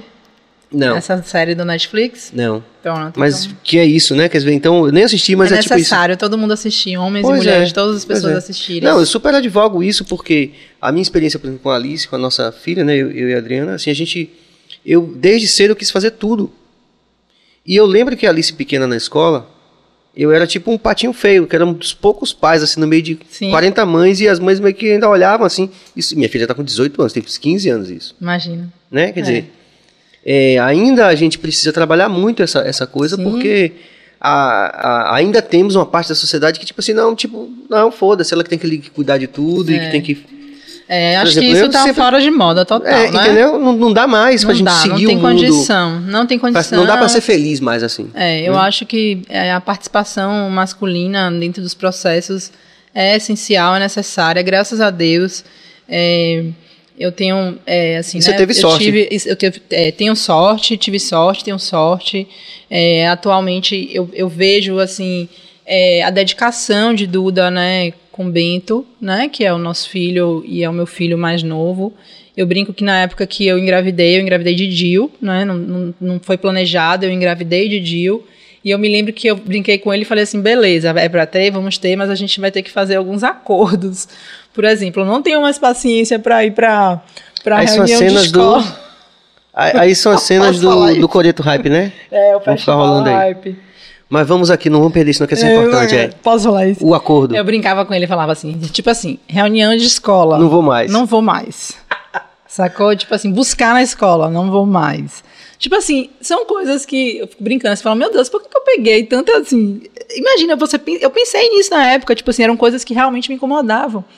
Hoje em dia, é, Duda pega amarradão, obviamente. Eu muitas vezes vou, mas falo, não vou, mas eu não vou nem sair do carro. tipo, uma pessoa. Mas é também a primeira experiência de Duda, né? Mas exatamente era isso que eu ia falar. É a primeira experiência dele. E, e, tipo assim, ele é um pai maravilhoso. Na verdade, assim, eu, eu tenho muita sorte mesmo, sabe, Serginho? Porque eu tenho duas filhas no meu primeiro casamento. Que quando eu comecei com Duda, as meninas eram muito crianças ainda. E Yasmin tinha, sei lá, do- dois, três anos. Imagina, Yasmin tem 14 anos. É, e, obviamente, que ele participou de todo o processo com as meninas. E participa até hoje. Hoje, de uma maneira diferente. Uma maneira mais consciente do- de cada, dos papéis de cada um.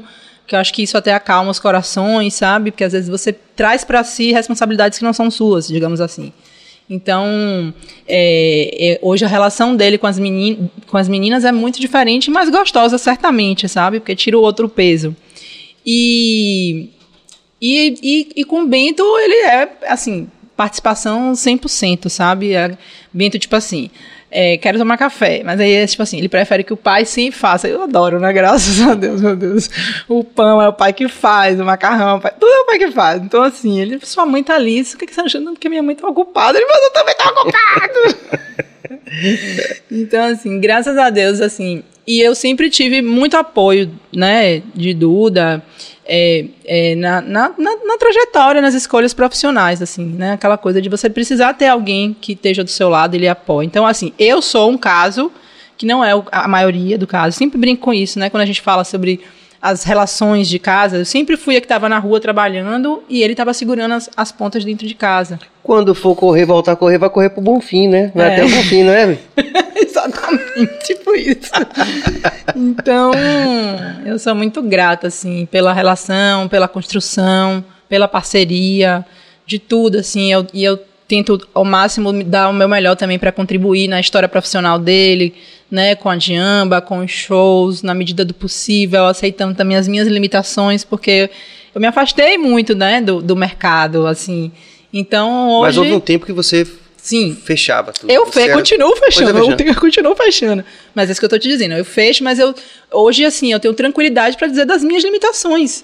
Gente, Sim. eu não percorro o, o, o, o mercado, né? O show business, assim, nem, nem a questão do show business, mas assim, aquele network que existe, ou se é que existe, né?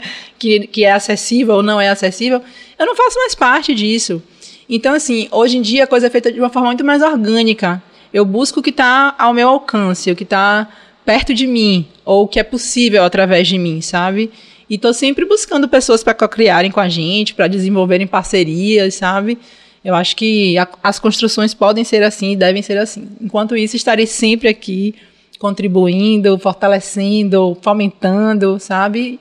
E querendo que cada vez mais ele possa estar tocando amarradão, feliz, né, com o ofício dele, porque eu acho que o casal precisa dessa esse equilíbrio, essa sintonia, sabe? Você precisa estar com isso muito bem organizado, sabe? Principalmente quando você tem a experiência ao mesmo tempo do casal e do casal ter um business conjunto, Sim. né? Então, Sim, a gente já brigou muito por causa disso, sabe? Porque você tem momentos que você, a gente não conseguia separar as coisas, né? E também a, a- cada um pensa de um jeito, cada um Sim, reage é de um jeito, é uma dois coisa. sócios pensam de. É. Então, a gente já brigou muito, muito, muito. E Durante muitas vezes eu já desejei não querer mais fazer parte daquilo para evitar que aquilo Sim. prejudicasse o nosso casamento. Mas acho que hoje em dia é assim, né? Um pouco, mesmo antes da pandemia, as coisas já estavam. Os meninos estão mais amadurecidos, estão mais velhos, assim, no sentido de, de cada um entender qual é a sua, a sua história, o seu propósito, né? E o que é que faz bem, o que não faz bem também, as relações. Então hoje a gente vive, graças a Deus, numa harmonia mais bacana, mais gostosa de viver, e mesmo com toda a dificuldade que existe na música, né? A gente segue, né? Se reinventando, trabalhando, tentando, e eu e eu nessa coisa assim, pô, tem um Réveillon fechado ainda, caramba, e fico, sabe? Você sabe o que, é que eu tô falando, Eu né, sei. amigo? Mas esse ano, com fé em Deus, a gente vai dar. Agora, pelo menos já uma perspectiva, né, da gente retornar, já tá mais É, legal. Inclusive, a gente tem voltando. uma, uma data que a gente vai fazer lá com, um, Lá com os no- meninos, lá em, em, em Diogo, Sim, no, no Diogo. sim, sim, dia 13 de novembro, lá Sim. na Alca- Alcabana, né? É, o Cabana. com Flavos, com os meninos. A gente está super animado. É, dia 13 de novembro, a gente também está organizando uma, uma mini turnezinha no sul da Bahia. Tô torcendo para conseguir levar esse formato menorzinho para dar uma Sim. circulada. Que é, inclusive, assim, voltando à questão, questão do sinal dos tempos, né? É um outro momento mesmo, né? Então, É, assim, cara. essa coisa do, do- do- da equipe ser reduzida e tal. Todos os artistas de todos os níveis Eu estão acho que passando todo por mundo isso. precisou, né? Todo mundo precisou se adaptar. Refletir sobre É. isso. Porque avião, por exemplo, ficou mais difícil. É. A gente tinha uma época, e a Jamba também, a gente é contemporâneo, que você viajava de avião, você levava todo equipamento. Às vezes, era até interessante porque tem situação de você, às vezes o pessoal uh, do. do, da- da- os, os- como é que chama? Os comissários de voo, pô, eu tava no show lá em Itacaré. É. Aí pá, É. Né? Tinha, tinha, um, tinha um entendimento ali. Agora tá muito duro, né? Você é. muito caro viajar, é muito. Eu me lembro que a gente tava, os formatos da gente com show eram nove músicos em cima Sim. do palco, cara. É. Que loucura, que sumidade. Eu É. amo meus músicos, mas tipo, meu Deus do céu, sabe? É. Tipo, Não, mas é todos, todos estão se adaptando, né, a isso. E é, e é justo que se adaptem, porque a gente tem que sobreviver. E existe a demanda do público que quer ver, né? Pô, vou É. ter que- E rola essa pressão mesmo, né? Sim. Tipo assim, é, aí esses dias alguém na rede social, que eu também faço as redes sociais, né? Hum. Falou assim. é, ah, mas em Salvador só toca no Mariposa, não vai tocar em outro lugar. Ela nem falou como crítica, mas Sim. ela falou assim: ah, eu falei assim, amiga. Eu não respondi amiga, mas eu brinquei e falei assim: o Mariposa é uma das casas daqui, de, de- é um restaurante, na verdade, que é um dos poucos restaurantes que estenderam a mão pra gente durante todo esse período de pandemia. Então, assim, eu tenho quatro datas com o Mariposa e eu tô feliz e satisfeito que a gente tem as quatro datas lá. Sabe? É. Porque, assim, Eles são diferenciados mesmo. eles são muito legais, Samuel e Débora. Não foi só. Não foi só a Diamba. Na verdade, eu tô pensando assim, já no universo todo, pô, Peu Del Rey também tocou Sim. muito. E eu já participei ó, de Magari vários. tá Sim, tocando, a sim, Delma tá é. tocando, Clariana tá tocando. Isso, Dija tá Luz tocando, também. Dija Luz. Então, assim, eles fizeram um papel importantíssimo, eles pequenos, e eu gravei um stories há um tempo atrás falando sobre isso, e, e repito, porque eu acho importante a gente ressaltar isso, que eles são, pouco, é, assim, dos pequenos, diferente dos grandes, que têm muito mais condição, eles não, não soltaram a mão da galera durante todo esse período de pandemia, mesmo com toda a dificuldade. E então, assim, o que a gente puder fazer para fortalecer Claro. eles, a gente vai fazer. Tem que dar valor quem dá valor a gente, né? Exato, Sérgio. Foi que eu brinquei com a, com a menina, respondi e falei: pô, a gente tá aberto a outros convites de outros espaços, mas não tá rolando. É, não tá O rolando. que tá rolando é isso e a gente tá feliz, satisfeito Não, e porque é um lugar amarradão. massa. Eu já fiz várias coisas também, já participei de vários shows de, de, de, de- Pô, e eu, eu gosto do lugar. Acho o lugar E tem um- assim, um, é- conceito é- massa. o lugar é legal, a comida é gostosa, eles são respeitosos, são acolhedores, sabe? Eu acho que tudo isso hoje em dia a gente precisa valorizar. Às vezes a gente deseja estar num evento que é um evento bacana, que é um evento grande, mas o contratante não te valoriza, não quer te pagar bem, quer te pagar um valor que é, é um absurdo você propor aquilo, sabe? E, e isso dos grandes aos pequenos Aos pequenos também. é. sabe? Que acha E vai que... achatando, né? E história, vai- Manda quem pode, obedece quem tem juízo. Exatamente. Então, assim, eu falei pra Duda também, né? Brinquei com ele e falei assim, amor, a Fale gente, mais- mais a gente não. A gente não morreu de fome agora na pandemia. Então a gente também, hoje em dia, pode escolher o que a gente quer fazer. Você sabe que muita gente tá fazendo essa reflexão? Pô, amigo, A claro. gente vivia muito. Eu conversei com os meninos da Vibrações também, eles falaram a mesma coisa. Pô, a gente fica tão pressionado pela agenda e, pô, a gente viveu dois anos aí, tipo. Exatamente, sabe, Sérgio? Acho que é, isso que a gente É. precisa refletir. Depois de tudo que a gente viveu durante esses quase dois anos, se a gente tá vivo, tá sobrevivendo, tá com saúde, É. tá ativo, a gente não precisa se submeter ao que a gente ao que não faz bem a gente, sabe? Que a E gente eu às acho vezes que é até isso que- fazia isso porque não tinha isso tem, assim, em termos de perspectiva de relacionamento, de você enxergar no outro, eu vejo hoje meu marido muito mais amarradão de poder falar assim, não, isso eu não quero fazer, não vou fazer. Do que antes, porque antes existia uma cobrança de você ter que fazer, para você ter que aparecer, para você ter que participar. Hoje em dia não, cara, É. não, tá, não, não, vai- não me valoriza. E talvez se tivéssemos feito isso há anos atrás, estaríamos Talvez em outra é, perspectiva, é, entendeu? Sem dúvida. Então eu acho que é, não estou dizendo que não, mas eu acho que essa reflexão ela é Não, rolou pra todo mundo. Ela rolou pra todo mundo e foi dolorosa, né? Mas assim, hoje que passou, que a gente tá, né, já tendo a perspectiva de dobrar Sim. o cabo da boa esperança, a gente fala, a gente sente que essa reflexão foi importante pra carreira, né? Mesmo tendo sido dolorosa.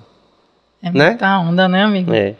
É isso aí, rapaziada. Esse é o nosso Bahia Cast. A gente está aqui. Se você apoia essa proposta, esse bate-papo interessantíssimo, super informativo. Aprendi hoje muito aqui com o Lidse também. Você pode se inscrever no canal, você pode ativar o sino, você pode comentar e dar like. Eu tenho certeza que a gente perdeu algumas interações, mas É, enquanto a Cabas. falou muito, né?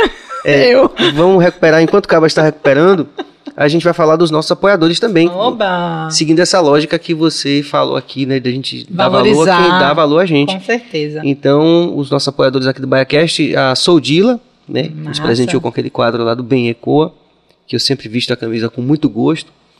É, Sampaio Sabores também, que é campeão aqui. Ranguinho nossa, gostoso. é, a Zion, que está fazendo o nosso marketing digital. É, o Dr. Enzo Querino também, que é um super apoiador, um cara super legal também. É, e a Carpon também, que do mesmo jeito que a Soldila e até outras marcas que já passaram por aqui, é, são super queridos, são um produto de super qualidade que a gente adora estar junto Sim. com os caras. Tem isso também, né? E tá super apoiando a gente. Obrigado a Carpon, ao Felipe mais uma vez e ao Diego e a toda a família por extensão também. Nosso doutor é querino, odontologia especializada. Copo cheio, Empório da Bebida também, que tá mandando sempre umas geladas As aqui. bebidinhas. Ou aqui no dia do quarteto percussivo, eu tomei todas aqui com os caras. Você tomou todas? Foi um dia. Sabe aquele dia da libação, aquele Aham. dia do homérico? E foi já o pessoal do, do Copo Cheio já tava com a Que gente. massa. Então, muito obrigado aos nossos apoiadores. Temos interação, Cabas? Tá. Tá certo, a gente vai. Vamos chegar lá, né? É. O BaiaCast tá assim, todo dia aparece uma luz Eu adorei, nova. um eu livro adorei aquele quadrinho também, é novo aquele quadrinho ali. Eu gosto de gente que sabe ser sol mesmo quando a vida está nublada. É, muito legal. Sensacional. A gente tá gostando cada dia mais aí. Cabas super cuidadoso com o Bill aí, fazendo todos os pequenos ajustes que ficam. somam muito, né? Então a gente fica. Sim, sim. E é, é massa essa construção também, né? De você ir É. vendo o dia a dia, cada dia uma pecinha nova sendo colocada. Presente, viu, Sérgio? Tem presente? Temos. Eu vou, é a canequinha da Bahia Cash. Me aguardem. Muito bom. Me aguardem. Duda Sepúlveda da Diamba. Sexta-feira, todo mundo lá no Mariposa. Muito legal, Ô, Duda. amor. Vamos nessa. Fabiane Almeida, inspiradora total, sou Fabi fã. Almeida. Hashtag sou fã. Fabi é massa. É, continuar Le- escaldando Leandro vai continuar escaldando o Não estamos entendendo. Leandro, seja mais objetivo. Rafa Meirelles Oficial. Ah, nosso Rafa. Melhor podcast da Bahia. Coisa, boa, boa, Rasta. mano. ele é o que eu te falei, que tá no grupo de caminhada, né? Ah, sim, Eu, Márcio Melo e ele. falou dele. E aí outros vão se juntando, né? Agora tem mais o artista visual que é Freitas, meu vizinho também. E ocasionalmente aí vai o Faustão também, a gente vai. Mas é só conversa. O brador da Lidse para Du- secretário. Duda Sepúlveda da Diamba. Que conste nos autos, viu, Duda? Que, que eu que cantei essa pedra aqui. Globalização criativa, leads para a Secretaria da Curadoria Criativa. Sem dúvida. Mais do que merecido. E em prol, inclusive, independente disso também, né? Para poder fazer um trabalho muito mais abrangente do que já tem feito. Todos vão ganhar com isso, né? Com certeza. Não só a gente. Jamerson Ricardo Alves Silva, também BaiaCast, sucesso. Obrigado, meu amigo Jamerson. Lilian Paula, BaiaCast é sucesso em todos os aspectos. É cultura, música boa e pessoas com histórias maravilhosas. Ah, que massa. Obrigado. Pronto. Tá aí, show de bola. E aí, quando vai começar o seu podcast aqui junto da nossa... nossa- Então, eu já escolhi o dia, não foi, Bill? O dia, Hoje. né? Hã? Hoje logo. É. Só sai Tem Só que ser spoiler, viu, Tem que ser quarta-feira. Tem que ser um dia de quarta-feira. Estamos que- aqui conspirando, conspiração do bem. Boa. Vamos preparar uma pauta bem legal para poder fazer essa estreia. Estamos também fechando detalhes de nomes, de tudo mais, né? Porque você sabe que, que a gente quer fazer uma coisa É. bacana, né? Para poder, é, primeiro, honrar com o espaço de vocês, com o projeto de vocês, com o Bahia Cash. E eu, particularmente, quando eu comecei com o Bio a primeira vez, eu falei, caramba, isso já era um desejo meu ter uma coisa assim. Então, assim, foi uma coisa... Quando ele falou, eu falei, hã? Tipo assim, me agrada muito, de fato. Porque eu gosto dessa coisa de comunicar e eu acho que a gente tem muita pauta, muito conteúdo Ah, para poder falar, né? A gente ficou super feliz com a ideia. Então, eu tô só ajustando os detalhes da outra pessoa que vai fazer parte, né? Inicialmente era uma ideia, depois tá virando outra. Então, eu tô me encontrando nesse processo pra gente poder começar. Mas eu tenho certeza que vai ser muito legal. Muito massa. Bom, a gente É chegou isso, naquele amigo. momento, chegou naquele momento que eu ia falar aqui uma coisa, mas eu não, é, eu falo sempre os convidados quando chegam nesse momento, assim, você vai se comprometer a voltar aqui na frente das câmeras aqui para ficar registrado, mas já que você vai fazer o podcast, eu então vou abrir esse precedente de não não fazer isso, não, não convidar você para voltar, porque você já vai fazer parte já do nosso me time. sinto, já É. me sinto de casa. E é uma grande satisfação pra gente, né? Eu sei que essa conversa foi muito boa e, e muita gente que, que acompanhou, que vai acompanhar depois a qualquer tempo também vai aproveitar muito. E em nome de toda a equipe, né? Que os nossos seguidores já sabem, mas é sempre bom lembrar que um copo vazio está cheio de ar. Walterson Cabeça na direção técnica. Maravilhoso. Jorge Bio na direção geral do programa, além de mim aqui, e hoje a gente recebeu essa figura do bem total, que é a Litsi, essa mãezona, empresária, uma mulher empoderada, que a gente teve muito orgulho de dividir essa noite com ela aqui. Obrigada. Obrigada pelo convite. Até breve, até breve. Até breve. né? A galera da economia criativa que possivelmente vai passar por aqui por esse vídeo eu também. É, se tiver interesse de conhecer o Coreto, se tiver a fim de uma oportunidade para estar empreendendo, a gente está aberto, está sempre fazendo curadoria para receber essas novas marcas. Vamos fazer, a gente falou sobre isso, mas eu esqueci de contar. Vou Sim. aproveitar o espaço. Pronto, vai lá. É, vamos fazer uma, uma ação especial com o Mariposa. Olha o Mariposa novamente. O Hype Parque Mariposa. Massa. Ou seja, a gente vai fazer naquele estacionamento do Boulevard 161 Pronto. uma ação especial com os carros. Então a brincadeira é, ao invés de estandes de feira, nós vamos utilizar os carros, né? Os seus fundos dos carros e a frente para montar as estruturas de arara, mesa, e aí a gente vai fazer uma feira usando essa ideia, esse conceito do parque do estacionamento. Vai ser no dia 27 e no dia 28 de novembro, né? Das 12 até as 22 horas, com a programação musical da casa que vai estar rolando. E são 20 carros super selecionados. Eu fiz uma curadoria bem especial, mal divulguei, já esgotou as vagas. E aí a gente tá, aquela coisa que eu te falei, né? Do recomeço. Sim. Então a gente tá buscando formas de recomeçar e esse vai ser um, um recomeço bem gostoso e Pô, acolhedor. já lá do gostei da ideia. Né? Juntou Estão todos convidados. Massa, ir. muito bom. Lidice, muito obrigado mesmo em nome de toda a equipe. A gente fica por aqui. Amanhã a gente tem a Cananda Ellen. Exatamente. E a gente está só começando. Temos grandes nomes que estão sendo chegando a cada dia. Para a semana a gente já está super feliz que vai ter Lute de novo. Quem tem que Ah, fazer. que massa! Tem os repetecos, É. né? Porque Lute fez o programa piloto, né? Ah, foi? Foi. Ah, é verdade. Foi. É, em- bem no começo ah, então mesmo. merece, né? é, Repetir, claro. claro. E Prince Adamo também vai fazer a dupla com ele, porque Prince veio aqui, teve um- também uma grande. Foi uma noite maravilhosa, de muita informação, muita música. Mas não falou do EP que ele acabou de lançar. Então, ah, que a bacana. gente combinou. E. Prince e- também tá empreendendo com as camisas, né? Sim, Prince é campeão. Retado, é. Ah, aí, ó. Quem produziu foi Essa Prince, camisa foi? aqui, Ah, quem produziu só. foi Prince. Bahia Logo, Cash, logo. massa. Como é o nome da ateliê dele? Original. Original Camacan. Não, esse é o. É, original Ateliê. Original Camacan é o nome do, do Do- EP que ele vai divulgar aqui. Massa, gente. É. Céu Fernandes. Vai estar aqui também, que vai ser Ah, muito massa. legal. Ontem a gente teve Leno, Sacramento, né, que falou Sim, dessa perspectiva do povo de santo, tal, essa coisa toda. E a gente quer ouvir Céu também, né, que a gente tem uma relação de muitos anos também com pastor, né, Sim. a gente poder ampliar, porque o BaiaCast é isso aqui, né, Eu ampliar acho, essas, né? essas reflexões para a gente fazer desse lugar que a gente vive um lugar mais legal, mais, né. Suave. com Mais certeza. suave, com certeza. Parabéns, vocês estão de parabéns. Na quarta da semana que vem a gente tem Álvaro Tatu. Tatu, eu fiz é. tatu com ele. Você tem tatu de Alvito? Tenho, tenho. Tem um tatu de... Aqui atrás, um É. símbolo do um. Ah, o Vitor é uma lenda de Salvador. Cista Kátia. Maravilhosa. Ah, ela vai, tá, vai ser a dupla? Nessa dupla. Ah, massa. Não, e Alvito é artista também. Eu já, eu já fui pra show de Alvito com a, com a banda Mortícia também. Eu chorava de Isso. rir, um punk rock assim, bem.